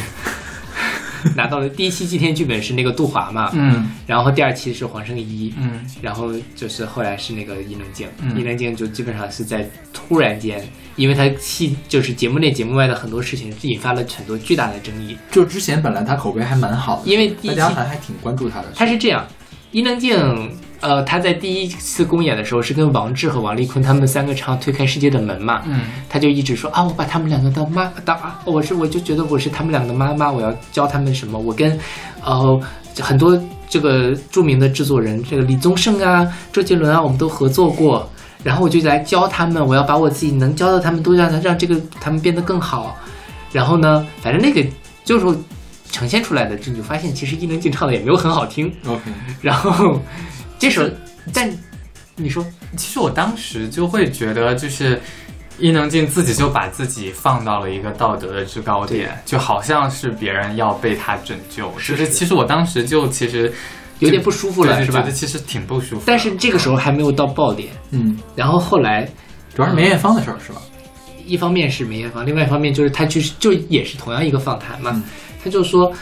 哎呀，我就教他们，教的我这个嗓子都哑了。我教了教他们唱歌，教了十个小时，就是唱不好，一直在走音。就这你在戏外还是在 diss，就是拉踩，就是踩着别人说自己好嘛。嗯然后另外一方面就是那个呃梅艳芳的事情，他就说梅艳芳，你看梅艳芳，女人一定要先成家后立业。你看梅艳芳那么成功，还不是最后要穿着在演唱会上才能穿婚纱，嗯就是最要完成的事情没有完成，这件事情就给他很招黑。因为梅艳芳是什么江湖地位的人？梅艳芳在大家心里是什么样的人？是吗？你这么说，她就显得伊能静之前说的什么女性独立啊那些东西都是在扯皮带。嗯 然后伊能静就这个时候风评就不好了。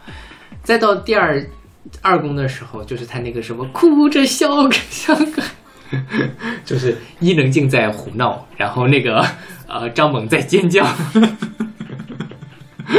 就是这种状态，你会觉得伊能静是有点太歇斯底里，嗯或者说他太用力了，他做什么事情都特别的用力，他特别急切的想要去表达他自己，但是他们说嘛，伊能静觉得那是，呃，他的。就是是才华，但其实不是，只是他想表达而已。他把误误以为把他的表达欲当做了他的才华。更让人难受的事情是他一边其实非常的用力，一边还要把自己放在道德的制高点，对对对就是一边自己其实非常就是计较这件事情，然后一边还要说啊，我是为了团队好，我是要帮助别人，对我是要跟妈妈一样，在什么，我就是大对，就是他们说妈味儿嘛。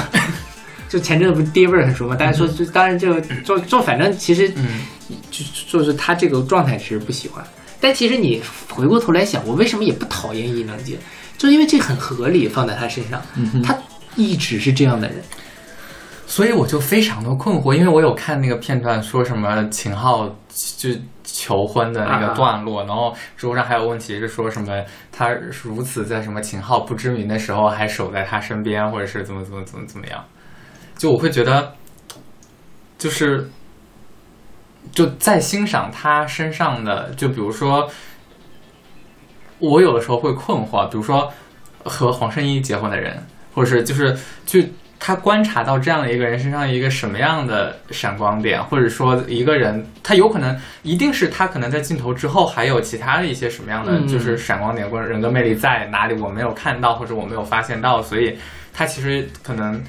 当然，人家的亲密关系什么样，我可能也不了解，对，但是一定是他在另外一个面向有一些其我他的人格魅力。我就总结一下小姚老师这段观点，就是你不知道为什么秦昊要去伊能静是吗？我觉得这个就大家都不知道了，因我为我你想，我们现在这个节目，它很有可能是有剧本的，对，然后呢，剪辑权不在伊能静手里面，嗯，他可以把把伊能静最坏的地方都剪给大家看。他可能伊能静还有很多好的地方，伊能静可能说了这话之后还解释了，说我刚才那个话到底什么意思。如果加了那几句话，没准这个意思完全就反过来。对，所以我这这会我我其实刚刚想表达意思，表表达表露出我的好奇，我觉得是这样，就是我自己觉得我能够 get 到伊能静的好，嗯并不是她的脸的好。嗯就我就说一下，介绍一下伊能静。伊能静这人生非常的复杂，他是他原名叫做吴静怡，是生在台北，然后后来他妈妈改嫁。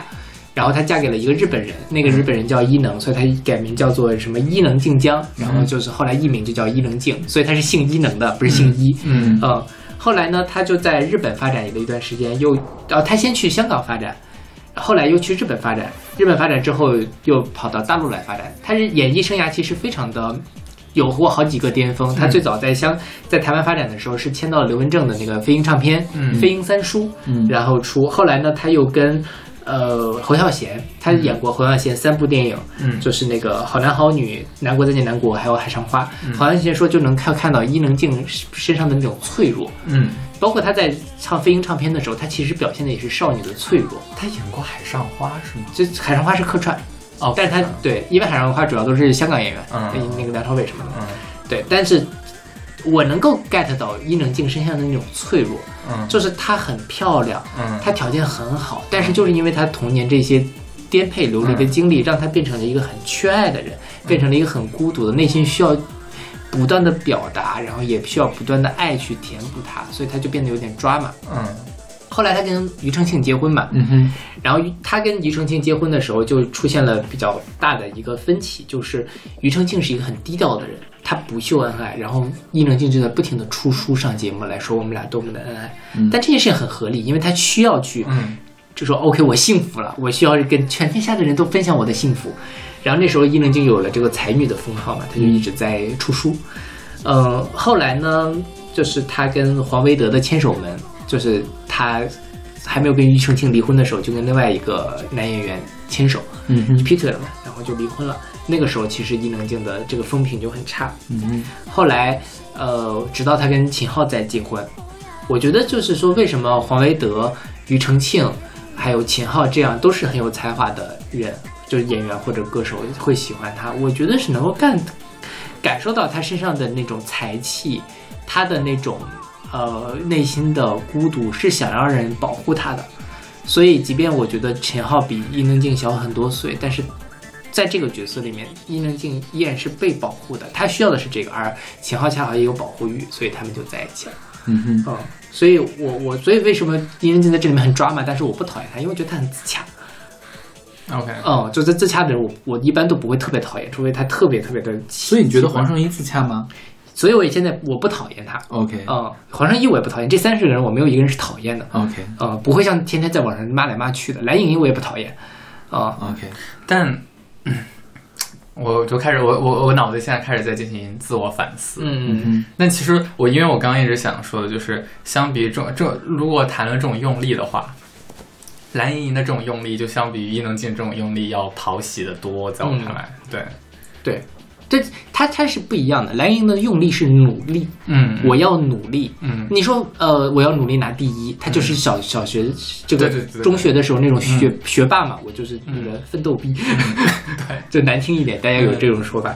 然后，当然我没有讲，我觉得蓝莹那样很好。嗯。然后伊能静是另外一个，她是在寻求自我的表达，就是而不是说用力的去让别人知道我在想什么，用力的让别人去理解我。嗯其实说实话，我有一点那样的状态，嗯我其实就特别很用力的想要让别人理解我到底。所以我才会做播客呀。对，就是你看我每次在播客里面就大谈我的这个人生经验啊，嗯然后爱情故事啊之类的。其实我小马老师早日成为李宗盛吧，哦你已经过了那个渣的阶段了，你该变成人间指南了。OK。对，就是我我所以我我觉得是因为我从小到大朋友就很少，嗯嗯也很孤独，我就很希望别人能够听到我在说什么。嗯那在这个时候，其实我这是这个事我可能都没有跟讲别人讲过，就是我小的时候其实是一个表演型的人。嗯我在我小学的时候特别的爱表演出来一种奇怪的，又有我认为我自己是比别人厉害一点，嗯。然后又是很脆弱的，嗯。又是需要被别人关爱的那种一种人设。嗯。虽然我现在想想很傻逼，但是我当时觉得挺我做那样的事情很合理。我那个时候就是需要这样的东西来嗯。抒发我自己情绪。对，我好像有一点理解，嗯。就是就是就刚刚那个谈论，其实我就是在尝试去找寻理解伊能静的入口，嗯嗯，对。但这么说起来，我觉得我好像连寻找理解黄圣依的的入口的兴趣都没有。黄圣依不需要，她就是个富婆人设嘛，她就是一个自我自胜自视良好。一开始人生顺风顺水，后来感觉稍微人生要走下坡路了，傍了一个大款，所以继续顺风顺水的这样的一个人，所以他就对自自我评价很高，他一直活在自己的那样的一个世界里，很多这样的人，对吧？对，但这么就比如说这么谈论下来，我就可以有去尝试理解伊能静的那个、嗯那个入口。对，伊能静其实我觉得他他一直在乱说话，某种程度上讲，他乱说话也不是一天两天了。当年那个温州动车撞车的那个事儿之后，他是在微博上比较早去表达这样的一个质疑的。当然，微博那时候的那个呃谈论环境比现在要好，嗯但其实那时候他很多时候。呃，他的比如说《中国达人秀》的那个最后几期节目，他也没有上，嗯然后他的一些其他的片段也都被剪掉了，嗯所以你说他是什么嘛？我觉得他就是一个想要去表达表达胜过一切的一个人嗯啊、他要表达他的爱情，他要表达他的观点，他要表达我是一个母亲，嗯我是对他们多么的好，我多么多么的认真，嗯嗯，对，快点来看我，快点来关注我，对快点来对对理解我。是的，是的，对我们来说一下伊能静的音乐乐，对对。对对，嗯，这次录节目的时候，我仔细的找了一下伊能静有没有那种特别大的 hit，嗯，好像还真没有。是，就是当说伊能静是一个歌手的时候，我最早我脑子里的那种，他是一个歌手。就是伊能静是这样，伊能静早年飞鹰三叔嘛，嗯。其实她是会有一些比较少女款的东西，但因为那个东西曲风太陈旧了，嗯，太出道太早了，因为所以不会有什么影响。后来其实，嗯，我觉得他是有点能力跟不上他的那个什么，嗯就是他好嘛，他好，但他没有那么好，嗯所以你像这个歌，我觉得好也不是在伊能静身上，是在他整个的这个呃制作或者编曲的身上上面。嗯所以你记不太清楚是伊能静这个歌，你说 OK，你我不说是伊能静，你听得出来吗？也未必能听得出来。那主要是因为大家还是对伊能静的声音不了解，对对对，就是还是没有一个出圈的歌是，对就是他的音乐形象一直没有建立起来。嗯，啊，我反她的音乐形象其实一直都建立起来，嗯只不过大家不知道而已。是她的音乐形象就是小公主嘛，对对就是就是小少女嘛，那个是是是，所以我觉得她这个暗花其实是颠覆了她之前的这个形象的，就是对她原来是一个什么喜乐门的那种那种小那种穿着大红袍的那种嗯翻唱歌的那种、嗯那个形象，这个里面突然变成了一个玉女。呃欲望的欲，对对对玉女的形象，是然后用这么冷的一个电子去做，我觉得其实这首歌你刚放到今天来做，我依然会选它。我觉得觉得它直到今天依然还很新潮。对，这是一个非常好的作品。对对对对对嗯，当然，我没有完整的去听伊能静的专辑，我还是那句话，就是说，呃，大家不知道的专辑未必不是好专辑，对对对很有可能他这张专辑也很好，但是我真是没有听这样嗯完整的去听这张嗯专辑。我觉得伊能静在音乐圈最好的作品是他给春妮写的词。这个庾澄庆词其实也就那么回事啦，就是一般的作品啦。我觉得就是主要是春妮的旋律太好了。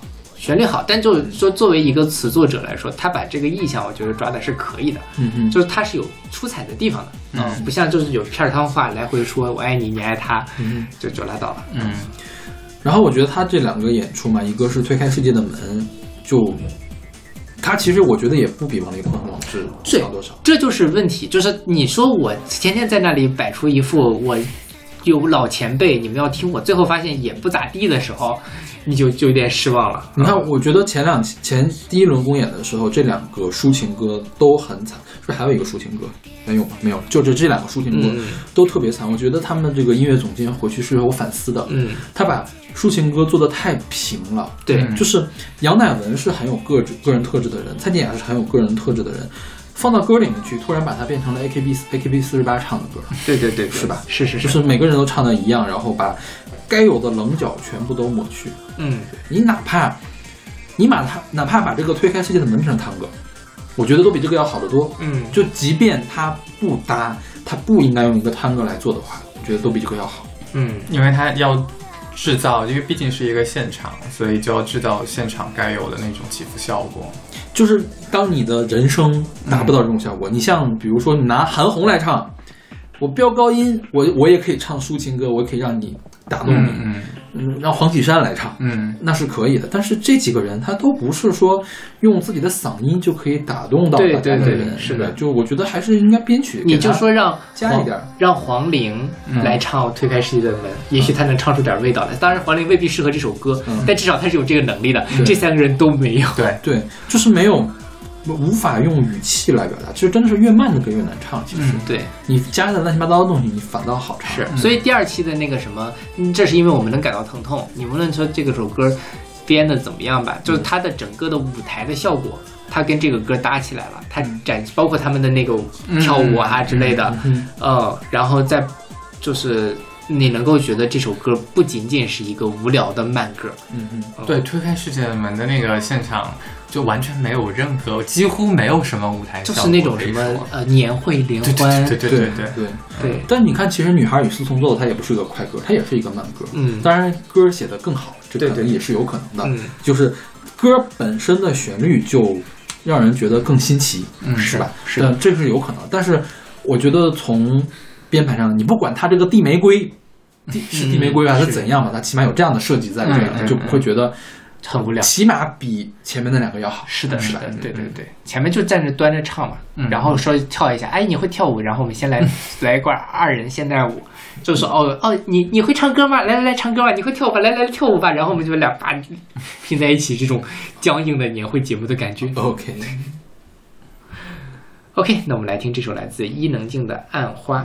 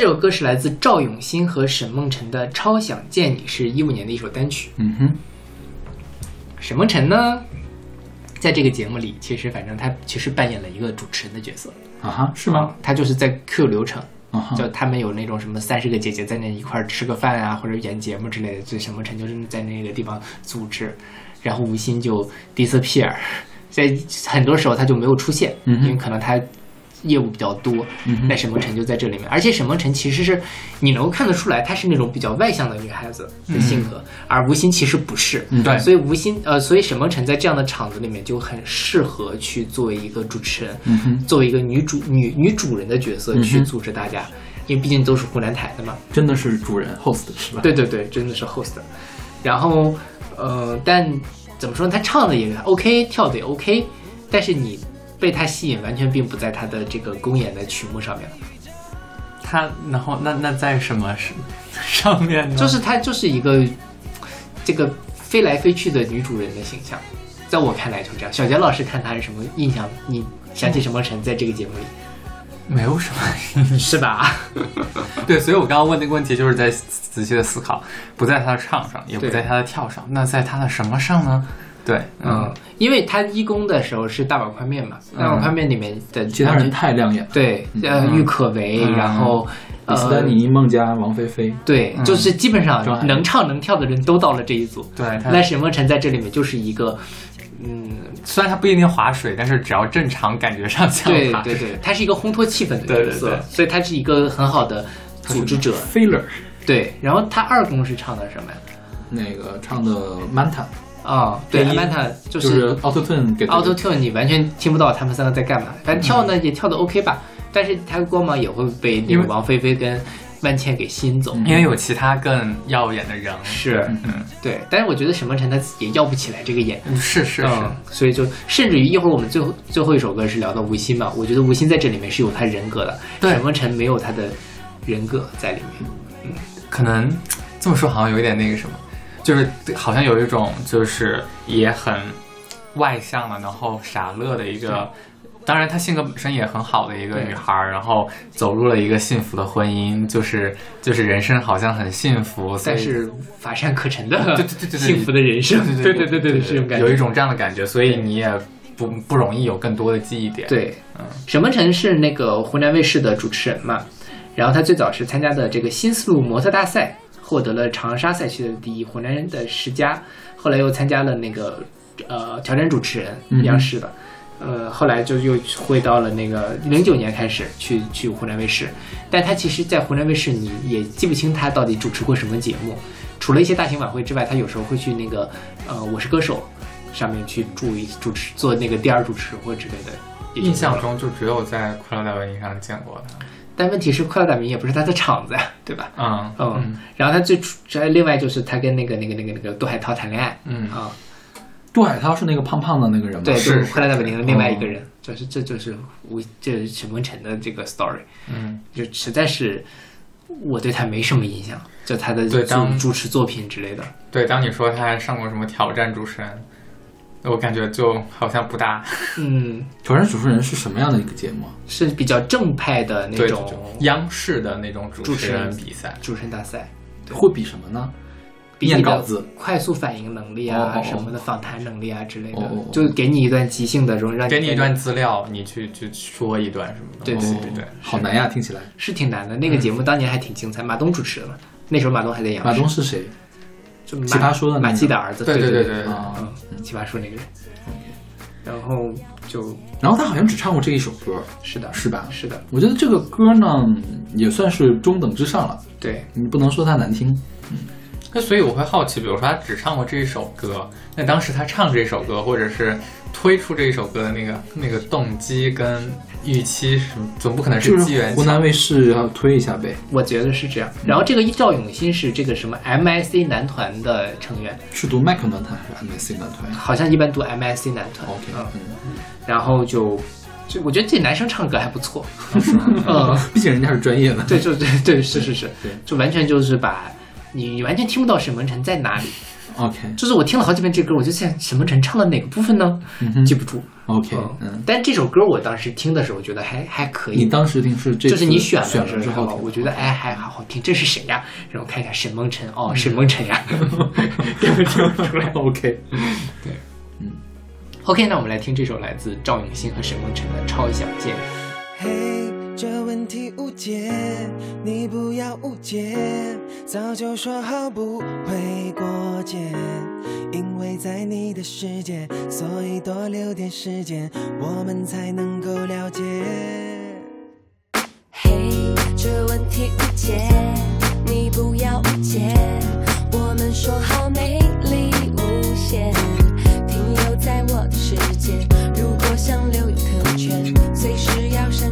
现。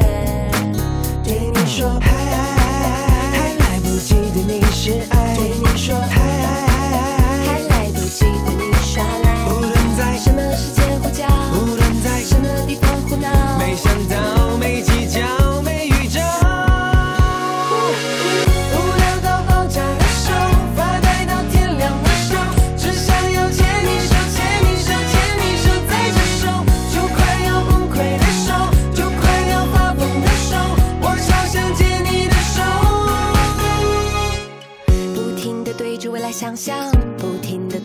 傻笑，不停地揉着你的头发，一根一根的祈祷。就算是无理要求，也要用微笑守候，别等到要我发飙。就算这是你设的圈套，就算这是你有的腔调，就算你真的没有情调，就算你无聊到爆，就算是阴天下雨，就算是末日来临，也跟上你的步调。对你说还还来不及对你是爱，对你说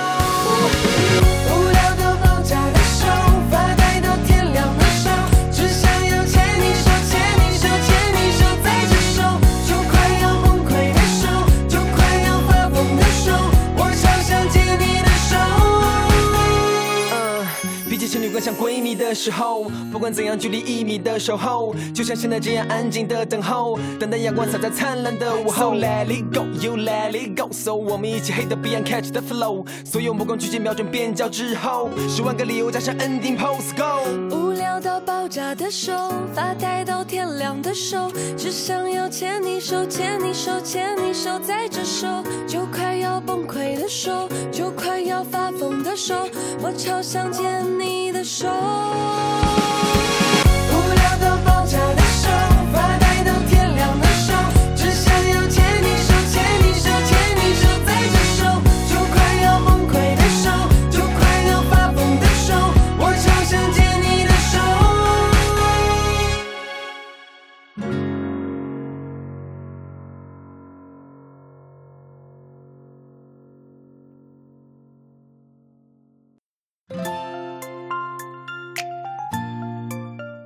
今天最后一首歌是来自徐良和吴昕的《星座恋人》，然后这首歌是收录在了徐良一四年的专辑《我》里面。对，自从小杰老师说他要来这个节目，我就一定要选这首歌，然后就跟这个小杰老师自己的节目就是梦幻联动了。对，但就感觉上好像小杨老师跟勺子老师都非常不喜欢这首歌，所以把这首歌排在了最后。但我其实个人觉得它相比于其他那些在我看来完全没有记忆点的歌，我觉得它还挺好的。我们把它挪到开场吧。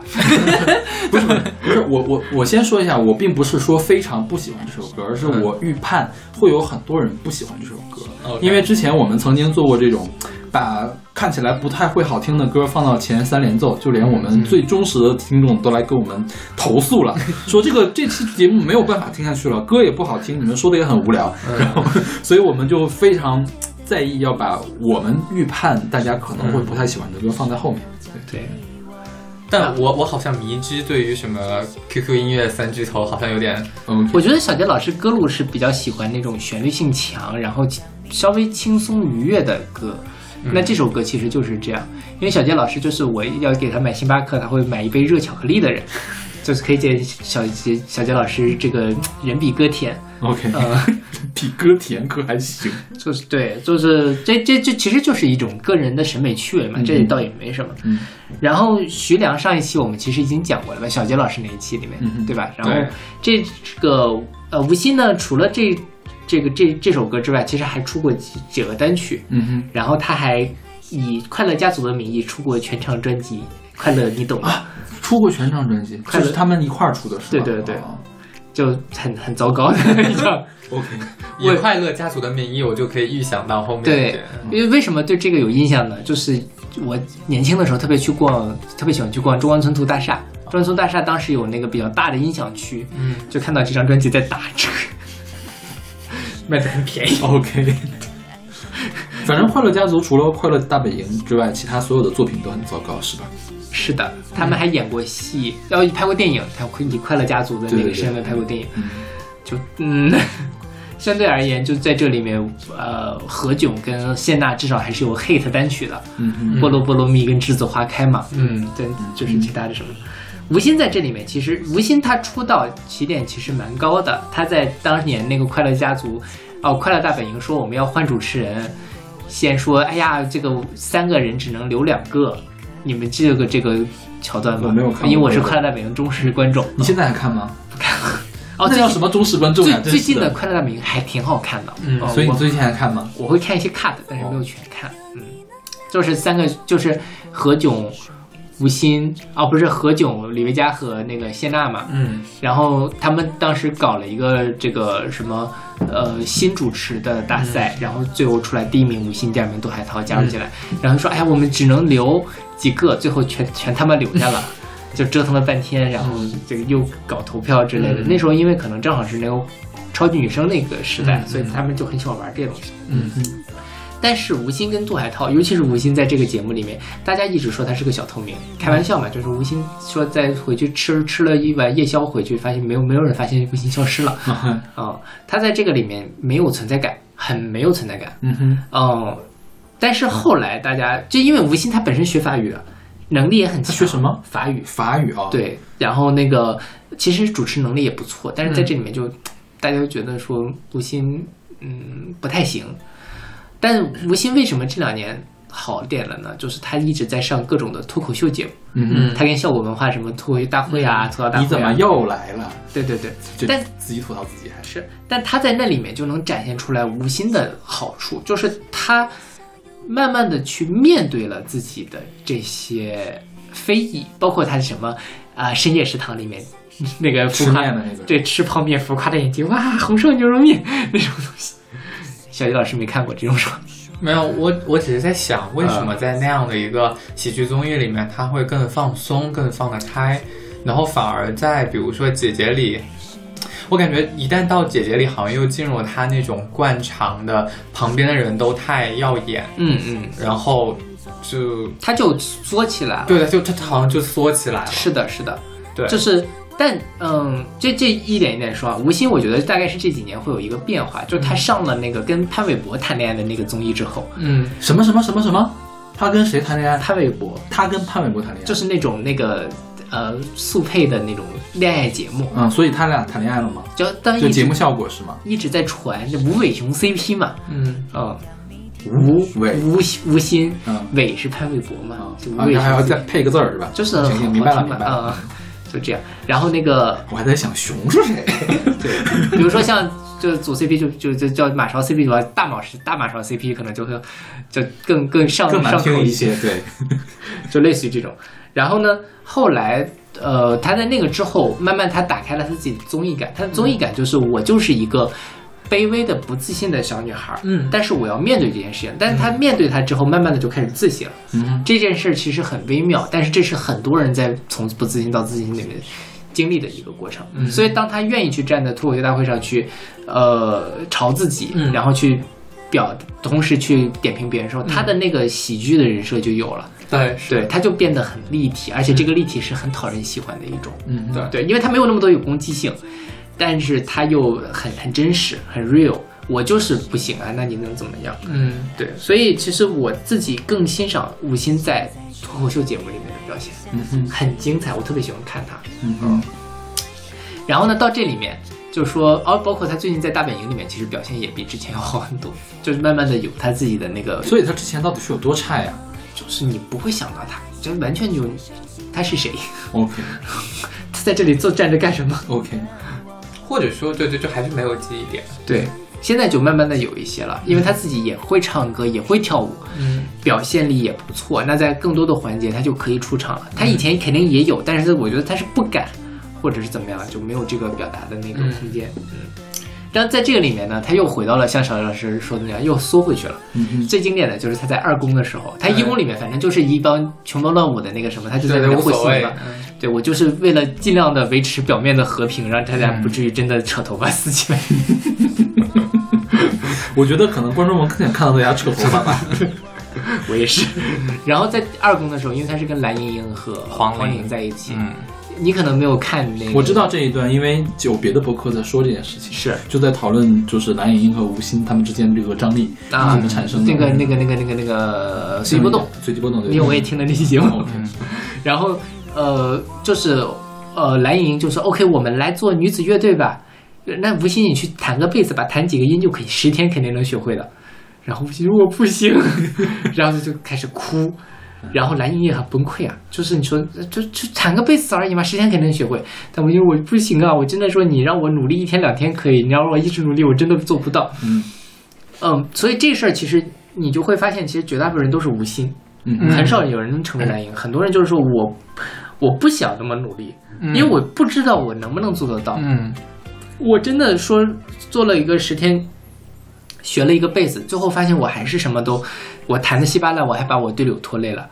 这个事儿其实让人特别的难过，就是不想担责任嘛，担不起这个责任。对，但但说到这个时候，我刚刚死命在自我反思，就或者自我回想，我觉得我真的内心住了一个蓝莹莹，就是因为我我在看这个节目的时候，看到这一段的时候，我的第一想法是，我觉得好像如果就是弹个贝斯，我十天应该也可以。就为什么好像吴昕会那么的沮丧，或者是那么下意识的害怕退退去？嗯，其实我第一下意识是没有办法理解这件事情的。哦，我觉得那那那很奇怪，因为我完全就带入到了吴昕那个角色里面去。OK，就是我觉得也不是我不可以，但是我不自信。他吴昕本质上现在还是不自信的。嗯那其实对于这样的人好处是什么？为什么最后这个节目很出彩？是因为吴昕下的那个一字马，对他劈了那个叉，他找到那个让他舒服又自信的那种方式。对，而且他能展现出来他自己，对对因为他本身，我觉得是这样。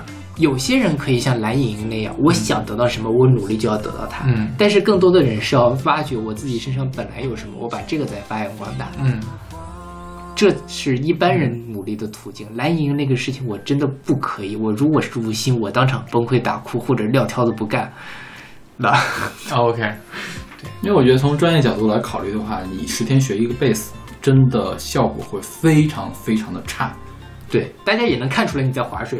虽然贝斯好弹，但它也不是那样的。嗯嗯对，所以我觉得蓝莹这个事儿办的还是不对，是就是而且这样做出来呢，只会说，呃，第一会连累团队，第二团队被连累之后，最惨的人是吴昕对嗯对对，所以我觉得蓝莹这个事儿做的是很不对的。是是是，如果是三个蓝莹莹，也许蓝莹真的天赋异禀或者很努力，也许他能够从零十天学贝斯学的有模有样。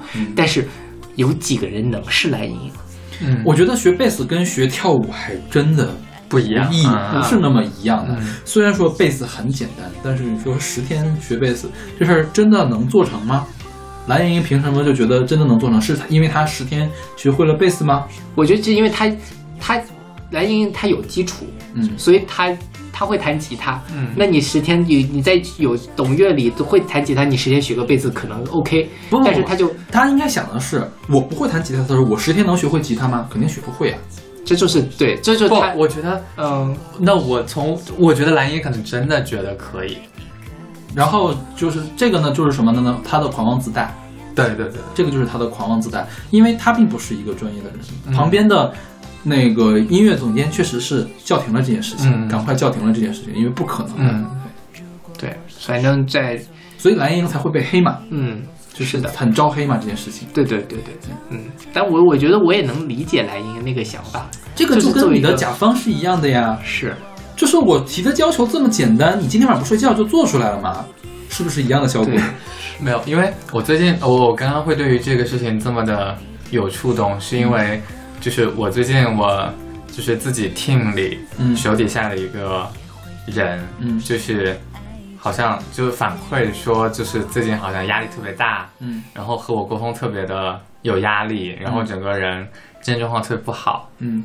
然后就好像就是就就工作就做不下去了，这这工作压力太大了，或者是怎么怎么怎么样，然后我就认真的开始自我反思，嗯和我沟通非常的 push 吗？就是然后是怎么有压力大了呢？好像我我我就是因为我们看，我不我不知道你工作上是什么样的，嗯我们看小杰老师是一个非常和善的、可爱的一个，也而且比我们俩小嘛，就是对我们来说是个这个弟弟的那种角色。但我不知道你的工作上到底是什么样子。我工作上可能真的就是蓝莹莹，我现在开始自我反思了，你知道吗？天哪！因为我工作上就像我跟小马马催稿一样的感觉嘛。你还好，哦，我因为我我忍得住你，我知道你什么样的人，我就不扛住，我就不弄了。OK 因为你不是我的甲方嘛本质上。但是如果你是我老板，我可能就也有点崩溃。OK，对，就像我会和我协作的另外一个，就是比如说我会和要日常需要来催我的人会说，嗯，你必须要来催我。虽然我可能会很崩溃，或者说我会逃避沟通，或者说我会怎么样，但是你必须就是，但是你请你尽情的来催我，嗯哼，就是我是那种，你需要给我压力，然后我我会接着这个压力，虽然我会很难受，但是这样我我会自我认为我这样就可以把这个事情继续往下走的那种人。嗯那只能说是人和人是不一样的，对对并不是所有人都适合这样的状态。所以这就是蓝莹莹的问题，就他把所有人都当成了跟他自己一样的人，对，所以他就会觉得说，哦，这样是什么？所以为什么大家骂蓝莹，就他有点没有同理心，他他缺乏理解别人状况的能力。嗯，对我看那段，我觉得很崩溃啊！如果是吴昕，真的啊，但就是我我自己觉得，真的是对于大部分人来说，可能都是吴昕，蓝莹那样的人很少。就真的，如果有人在催我，如果你是我领导，我可能也会觉得很可怕。OK，哦，就没想到你是这样的小杰老师，嗯，怕怕。我们再说回这歌吧，嗯，就是吴昕真的是唱歌唱的挺那什么的。挺一般的。对，其实这首歌里面是吴昕拖累了徐良。嗯，对，如果说这个歌是郭靖跟他唱的话，那这个歌也是一首好歌。嗯，就是，嗯、而且，嗯，可能徐良当时还没那么有钱，嗯我觉得这个歌录的也不够好就是其实可以再想一些办法把吴昕那边的那个再调一调，嗯我觉得是可以再有上升的空间所以说，就是多方面原因造成这首歌是这张专辑里面其实稍微不那么好。嗯嗯，这张专辑里面还有他跟郭靖、他跟林凡唱的歌，是非常非常棒的东西。这个也是徐良翻身的开始。对。然后咱们要说一说其他没有选进来的人啊，还有什么可以说的人吗？我想想啊，有谁没？啊张雨绮我们刚才说过了，对吧？。对，然后其他的蓝莹莹我们也吐槽过了。什么海陆，然后呃钟丽缇，嗯，钟丽缇我们也讲了，钟丽缇就是很可爱的那种傻大姐，美国傻大姐，海陆是演《紫薇。格格》那个，啊是演是演紫薇的那《个。还珠三》的紫薇。哦。海陆的感觉就是海陆有一个名场面嘛，就说她也是唱歌，她唱歌很差，她在嗯。Beautiful Love 那一组，她就说有一首歌词特别能能反映我现在的心情，什么什么歌词啊，感觉世界马上就要崩塌了，就还挺可爱的。OK，但是他不适合做，就是他唱也不行，跳也不行。而且也太软弱，就是他又没有什么业务能力，又没有什么突出性格，就实在是就是如果你真的唱也不行，跳也不行，你像张雨绮绮那样 也可以也可以，至少你的人人设是讨喜的，嗯大家会喜欢你在舞台上走音，但是一脸自信的样子。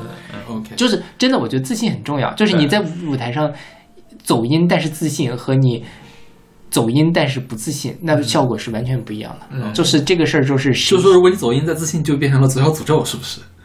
哦，那倒也没有了。那倒也没有，但就是就会让人觉得说你这个。你你至少是吸引人的，嗯一个人自信的样子特别的有魅力，我觉得。说白了，因为每个人都希望自己是那样的状态。对嗯，你看到海陆就会看到自己啊，就是看到了一个不太喜欢的自己，OK，嗯。然后刘云其实我觉得也类似，刘云是干嘛的？我之前刘云是郑钧的老老婆，啥？对，是，啊，她是郑钧的老婆呀。对呀是，天哪。然后刘云演演员，没有什么代表作，，OK。但他最著名的代表作，他就是郑钧的老婆。OK，但刘云比海陆还就刘云也是在 Everybody 那一组 Everybody 嗯。那一组里面，我觉得就是就是那个拱火的啊对对对对，对，是。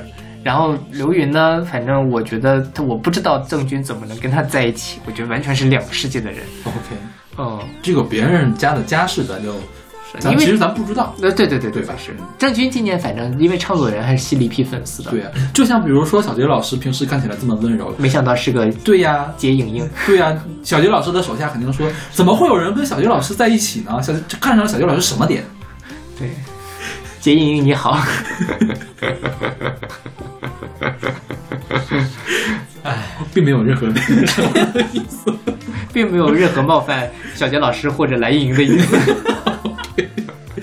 祝祝孤身的小杰老师，还有谁？然后金晨，金晨就金晨是谁呀、金晨干过什么？金晨是一个演员，嗯演过一些古装剧，嗯哼没有什么特别出挑的作品。，OK 金晨就是好看漂亮，嗯，就没了。OK，对。然后我看看还有谁咱没说。我感觉他跟白冰是一个类型，但是他比白冰因为要年轻一点，白冰嗯我觉得就有点太纠结的那种状态。OK，对，嗯金晨就反正反正都是好看，傻白甜。还有王志，哦，王志的话，我觉得是这样。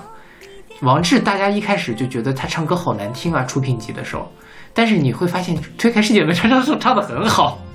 就是因为他人气太差了，所以被搞掉了，是吗对，就是或者说对他期待太低了，你会发现啊，他唱的还不错。？OK，就是在那组里面最出彩的，我觉得是王志，他的那个语气其实是不错的嗯哼啊、虽然他也跑跑调，OK，啊、但是他语气真的好。哇，这个跑调就没有修音吗？嗯，还就是有修了不不，他他修的时候哦。修了就不跑了嘛，因为我后来还看了一个他在那个自己直播里面唱的，是跑了的，嗯。但他语气真的是好，你会被他感动的那种。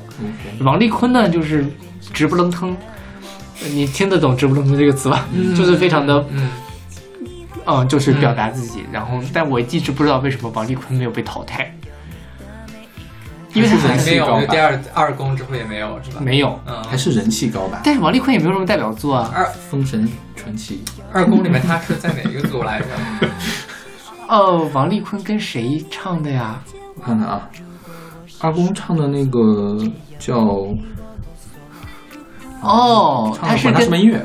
对，他在那里面，就因为他在安全组啊，所以说不定他的投票也很低。而且我觉得王丽坤这件事情就充分体现出来了，李应李应静当不了一个好妈，就是他其实对于在一开始，他王丽坤和王志是推开世界的门嘛，嗯。最后两个人都被打击的完全不自信了，嗯哼，就但是在管他什么音乐里面，就好像很好。对李斯丹妮就把他们俩哄得服服帖帖的，嗯。就是。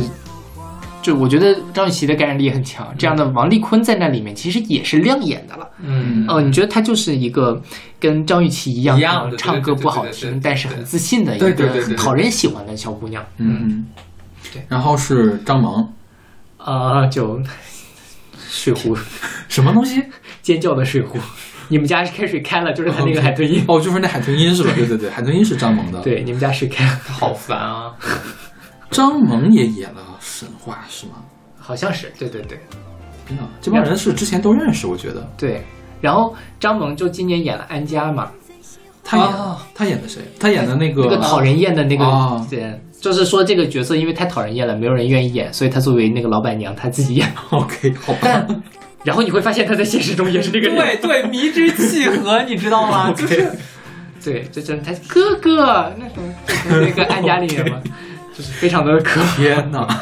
对，但他也没有那么的人讨厌，我觉得，嗯，他就是那种老板娘做派啊，习惯了也好，也习惯。就是不通透、不智慧的老板娘。是的，真的不智慧。嗯，他跟黄圣依很像，我觉得，嗯对，自我感觉良好，但是其实没有那么智慧。嗯嗯嗯天呐！然后这期其实我们所有的歌都选完了。嗯，当时在选歌的时候，我其实在犹豫要不要把李宇春的那个《无价之姐》给选进来，嗯，虽然说我们今天选的歌还是有比《无价之姐》更难听的歌的，但是我觉得，呃，我们今天主要的用意是给大家介绍一下这些人之前的音乐作品。对，所以我觉得《无价之姐》真的没有那么大的必要给大家再再听一遍。不要再什么，你喜欢无价之姐？不喜欢，我也不喜欢。我但是我觉得《无价之姐》这个歌制作的是可以的，嗯，只不过是嗯制作差了一块儿，就是他没有告诉李宇春怎么样把这个歌唱出来。嗯我后来想了一下，让谁唱这个歌最合适呢？张强。啊是是吧？因为他是一那个张强的那种 Disco 的那个风格的，觉对对然后就不知道为什么李宇春唱的歌就黏黏糊糊的，对对，就是他该该有劲儿的地方，他就就变个圆角的感觉，嗯然后就让这个歌特别的拖沓。是的，其实他唱的更有劲儿一点，这歌就是一首挺好的歌，让张强来唱就是。而且我觉得张强也是可以进到这个节目队里面，也可以来乘风对破浪的对对对对对所以我觉得让张强那样的人来唱可能会更好一些。是的，对对。无价之姐那首歌呢，我觉得有点太简单，就是我能一眼看穿他的用意，就是用他的副歌去洗脑。他他他他他他他他意料之中了，对我来说，OK，就不会觉得惊喜。那对于一个这样的现象级节目的主题曲来说，以及作为华语乐坛的呃顶流李宇春的作品来说，我是有点失望的。但是你说这个歌差吗？也没这么差。我觉得他洗脑，他洗的不够。就是原因就是因为李宇春那个黏糊劲儿。对对对对，这是让张强来唱，我觉得这个歌起码得上两个 level，嗯，是吧？对对对，我们今天就可以选了，是的，希望张强可以翻唱这张专辑，这不是这首歌可以啊。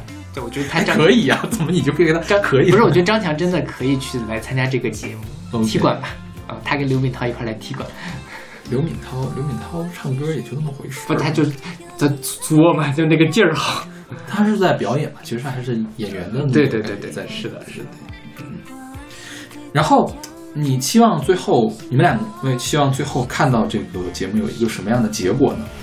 你说最后它是一个什么形式是吗？对，就是比如说最后谁留下来，或者是说那他最后是五个人嘛？五个人，然后这五个人要干嘛？没有说，但是这这如果按照以往的选秀，就是会去一块儿活动的。嗯但是我觉得这些人都不好搞，可能我觉得成团然后去上个湖南卫视的也晚会也就拉倒顶多出一张 EP，啊，有可能。对对对出一首单曲，起码得出一首单曲吧。对对对对对是。嗯，小杰老师，你觉得如果让你选成团的，你会选谁？我还我真没有细想这件事情，嗯。因为真的对于他们而言，成不成团都是一个综艺上的形式，或者这么说吧，你 pick 谁在这个节目里？啊、p i c k 宁静、嗯。万茜，嗯，再想想，哦，我 pick 哦黄龄，嗯，然后我要 pick 蓝盈莹，对，然后再挑一个阿朵，OK。OK，那我跟你的列表差不多，我会把蓝盈莹去掉，嗯，嗯，然后宁静也无所谓，我最 pick 的是阿朵、黄龄，然后呃张含韵，OK 呃郑希怡，啊、嗯，可能是这么几个人。OK，对，张雨绮我也可以了。我不可以，因为如果让我 pick 的话，我肯定是从纯粹的音乐和舞蹈的角度来。对，就比如说那个王菲菲和那个谁呀，孟佳。佳，你起码得留一个，对对对。吧？王菲可以，嗯对，然后宁静我是宁静和阿朵我是特别喜欢的，嗯我肯定想让他们留下来，因为呃，我觉得阿朵可以让这个团变得更有广度。对对。对，然后像说唱的，我觉得李斯丹妮可以。啊，李斯丹妮好对啊，pick 他，pick 他，pick 他 pick 他 pick 他。你 怎么又发出了这种不能上台面的声音啊？真是。就是我要变成 lesbian 跟李斯丹谈恋爱啊，OK。就是我是我是这个什么呀？这是 P 然后我男 P 也是 P 然后其实我希望叮当或者郁可唯里面留嗯留一个在里面多少有一个 vocal vocal 的担当啊，是不是嗯？对是就差不多了，也就。对，啊，让我们拭目以待这个节目到底会最后 但是我觉得肯定，我我我选的这些人，因为阿朵已经下来，阿朵可以复活，可以复活，对对，。宁静肯定会留了，嗯宁静肯定会。我觉得阿朵的人气还是很高的吧，应该是。其实是这样，对，因为他在这个节目很讨喜，嗯是这样的，因为他呃播出跟录制是有延迟的，嗯他的那个公演是由现场人决定的。嗯那时候很多人可能对阿朵已经没有印象了，嗯所以不知道。但是现在阿朵真的是在这里面最吸粉的几个人之一了。OK，啊所以我觉得复活很有可能会复活他。OK OK，这复活还没有拍呢，是吧呃，应该还没有，对因为现在还刚刚开始打头嘛。？OK，嗯，行。让我们拭目以待，下一个拿到祭天剧本的人是谁？下一个人又是谁会冲到热搜榜上？OK，这个节目真的是中国综艺史上，我觉得能够载入史册的我觉一个节目。得前无古人后无来者了。对，嗯就是这个节目是因为这帮姐姐们现在都没有都签约，对因为疫情的关系，对对，将来再也做不出来这样的东西了。是的，是的，对。所以让我们珍惜这个经典的 iconic 的节目。而且你就想一下，如果让男歌手来，就是男的明星来的话，没有这样的氛围。也挑不出这么多人。我觉得，他们我看了一下那个什么，你觉得陈建斌能唱歌吗？肯定有挑陈建斌吗？那个人就是就假如说啊，啊就是就是陈建斌这个，关键是他还不唱不单唱歌，还要跳舞，对啊，就很可怕了。大概可能也不会跳到陈建斌那个。黄磊呢也不行吧？你现在能想象黄磊跳舞吗？三十岁以上的男歌手，你说谁可以跳舞？三十三十岁以上的男演员，那个谁，黄渤。雷佳音，黄渤、雷佳音，还有那个。但是我觉得黄渤和雷佳音过来就特别像谐搞笑节目了对对对他本身可能就会拍成一个搞笑节目啊。然后然后他就他跟这个节目跟现在的《乘风破浪姐》调性就不一致了。嗯，对，因为我觉得这个节目特别好，就或者说它利益，就是说它要展示说女性在三十岁以上也可以可以有新的生活，或者对对对，我还依然可以追逐我自己想要的，我想要追逐我的梦想，因为这里面很明显有些人就是想要对。喜欢女团，但是最遗憾的是李小璐没有来，她是中国女团界最最就是中国演艺圈最靠近女团界的女明星，嗯。对，明明是个金马影后，天天非要去 唱跳，其实我觉得这个这个节目可能还会有另外一个隐性的好处，就是说将来整疫情过去了，影视业再起来，这些人是有可以有片约了。三十岁以上的人也会有他的角色，因为大众买单了，是大众知道。三十岁以上的人应该有他的角色，就会有人去创造这样的剧本，给他们这样一个位置。对而且就不光是演恶婆婆、妈妈这样的角色，是之前不是那个在去年的 First 影展上，嗯。那个海清，嗯。还有像姚晨他们在嗯。台上就说我们没有片约，四十岁的女演员，嗯。我们每天就只能演恶婆婆，嗯演什么？对。对，但是其实我们希望有更多的作品给我们的中年女演员。嗯。那这个其实就是一个契机，让大家知道，无论是大众的这个口味，还是现在这些女演员的实力，她们都是匹配得上一个 C 位的，无论是电影里面，还是一个唱片工业的 C 位的。嗯对，说到就另外一个，就是更大的时代背景，可能就是就是人最多的一代，其实还是八零九零后这一代。零零后的人，就是现在会有文章论述说，零零后的人口基数就已经要比九零后少了什么几千万人。嗯然后。那既然最大的这个人口基数还是在八零九零后，那等他们长大了，那他们自然而然可能会关注的，就是感兴趣的话题也是就会不一样，就会可能往年龄更大的这个维度上去走。嗯嗯，是，声量变得更大。对对对对对，是，所以我还挺期待这个节目后续会产生什么样的影响，嗯就是它在整个的文化圈子里是是有一个很好的正面的引导的。是当然你你也会有人批评说它还不够好，因为它其实表现出来的还是一种呃刻有一点刻板印象的女性美的一个东西。但是我觉得总体来说还是媚男的，是吧？对，就是对男性的审美的。但是反过来讲，嗯这件事情是这样的，就是女性追逐美有错吗？没有错，对吧？那就是说，也许下一就比如说呃之后，当然如果它能够有更多元化的女性的美出现什么，但我们也不好苛责它，因为全中国的女性绝大部分也都是想要变漂亮、变美丽，想要成为那个女团里面的 C 位，唱唱跳跳，嗯，对吧？这个这个你不能从这样的一个角度去过分要求他们。对我本身就觉得她已经很难得，是是，已经是我觉得是是非常值得肯定的一个节目。对，然后我们也就蹭了这样一个热度。嗯，是。天呐，我最近蹭的热度还是有点多。是是，这是蹭上吧？那个小念你都已经 这个过期了，我们才开始蹭的。其实哦，对我们这个还应该还没过期。对对，是是难得蹭蹭蹭了一回新鲜的。对，如果大家对这个节目有什么兴呃自己的想法，包括对这些人，欢迎跟我们联系，可以加我们的听友群。小杰老师也在群里哦。可爱的小杰老师，对，可爱的杰莹莹。杰莹莹老师平时也是很招人喜欢的呢。现在她单身。嗯。OK，那我们呃这期节目就到这儿，我们下期再见，拜拜，再见。当然最喜欢还是你的小幽默，当然最可爱还是你的小懒惰？当然最享受在大街上说爱我，随便别人怎么说，多了开心和难过，逐渐的是我。开始和你一样爱上了花火，现在却又越来越相信星座。如果我是水瓶座，只有你能了解我。如果我是双鱼座，只有你陪我啰嗦。如果我是最最纠结的天平星座，选择困难的时候交给我。巨蟹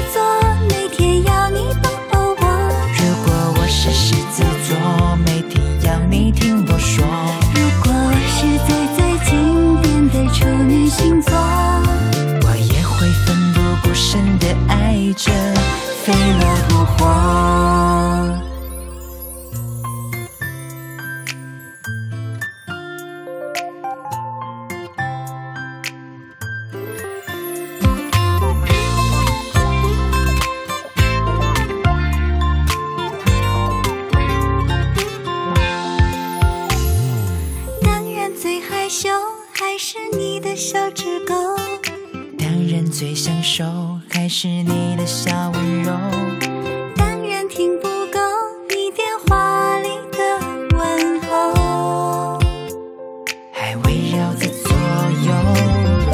多了开心和难过，逐渐的分不清你还是我。开始和你一样爱上了花火，现在却又越来越相信星座。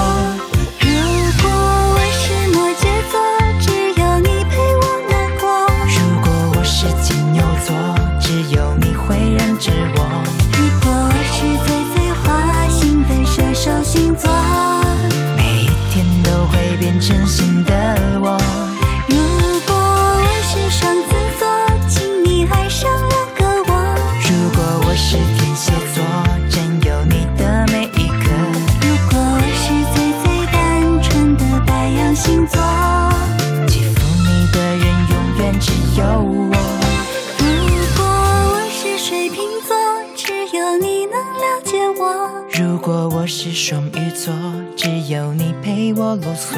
如果我是最最纠结的天平星座，选择困难的时候交给我。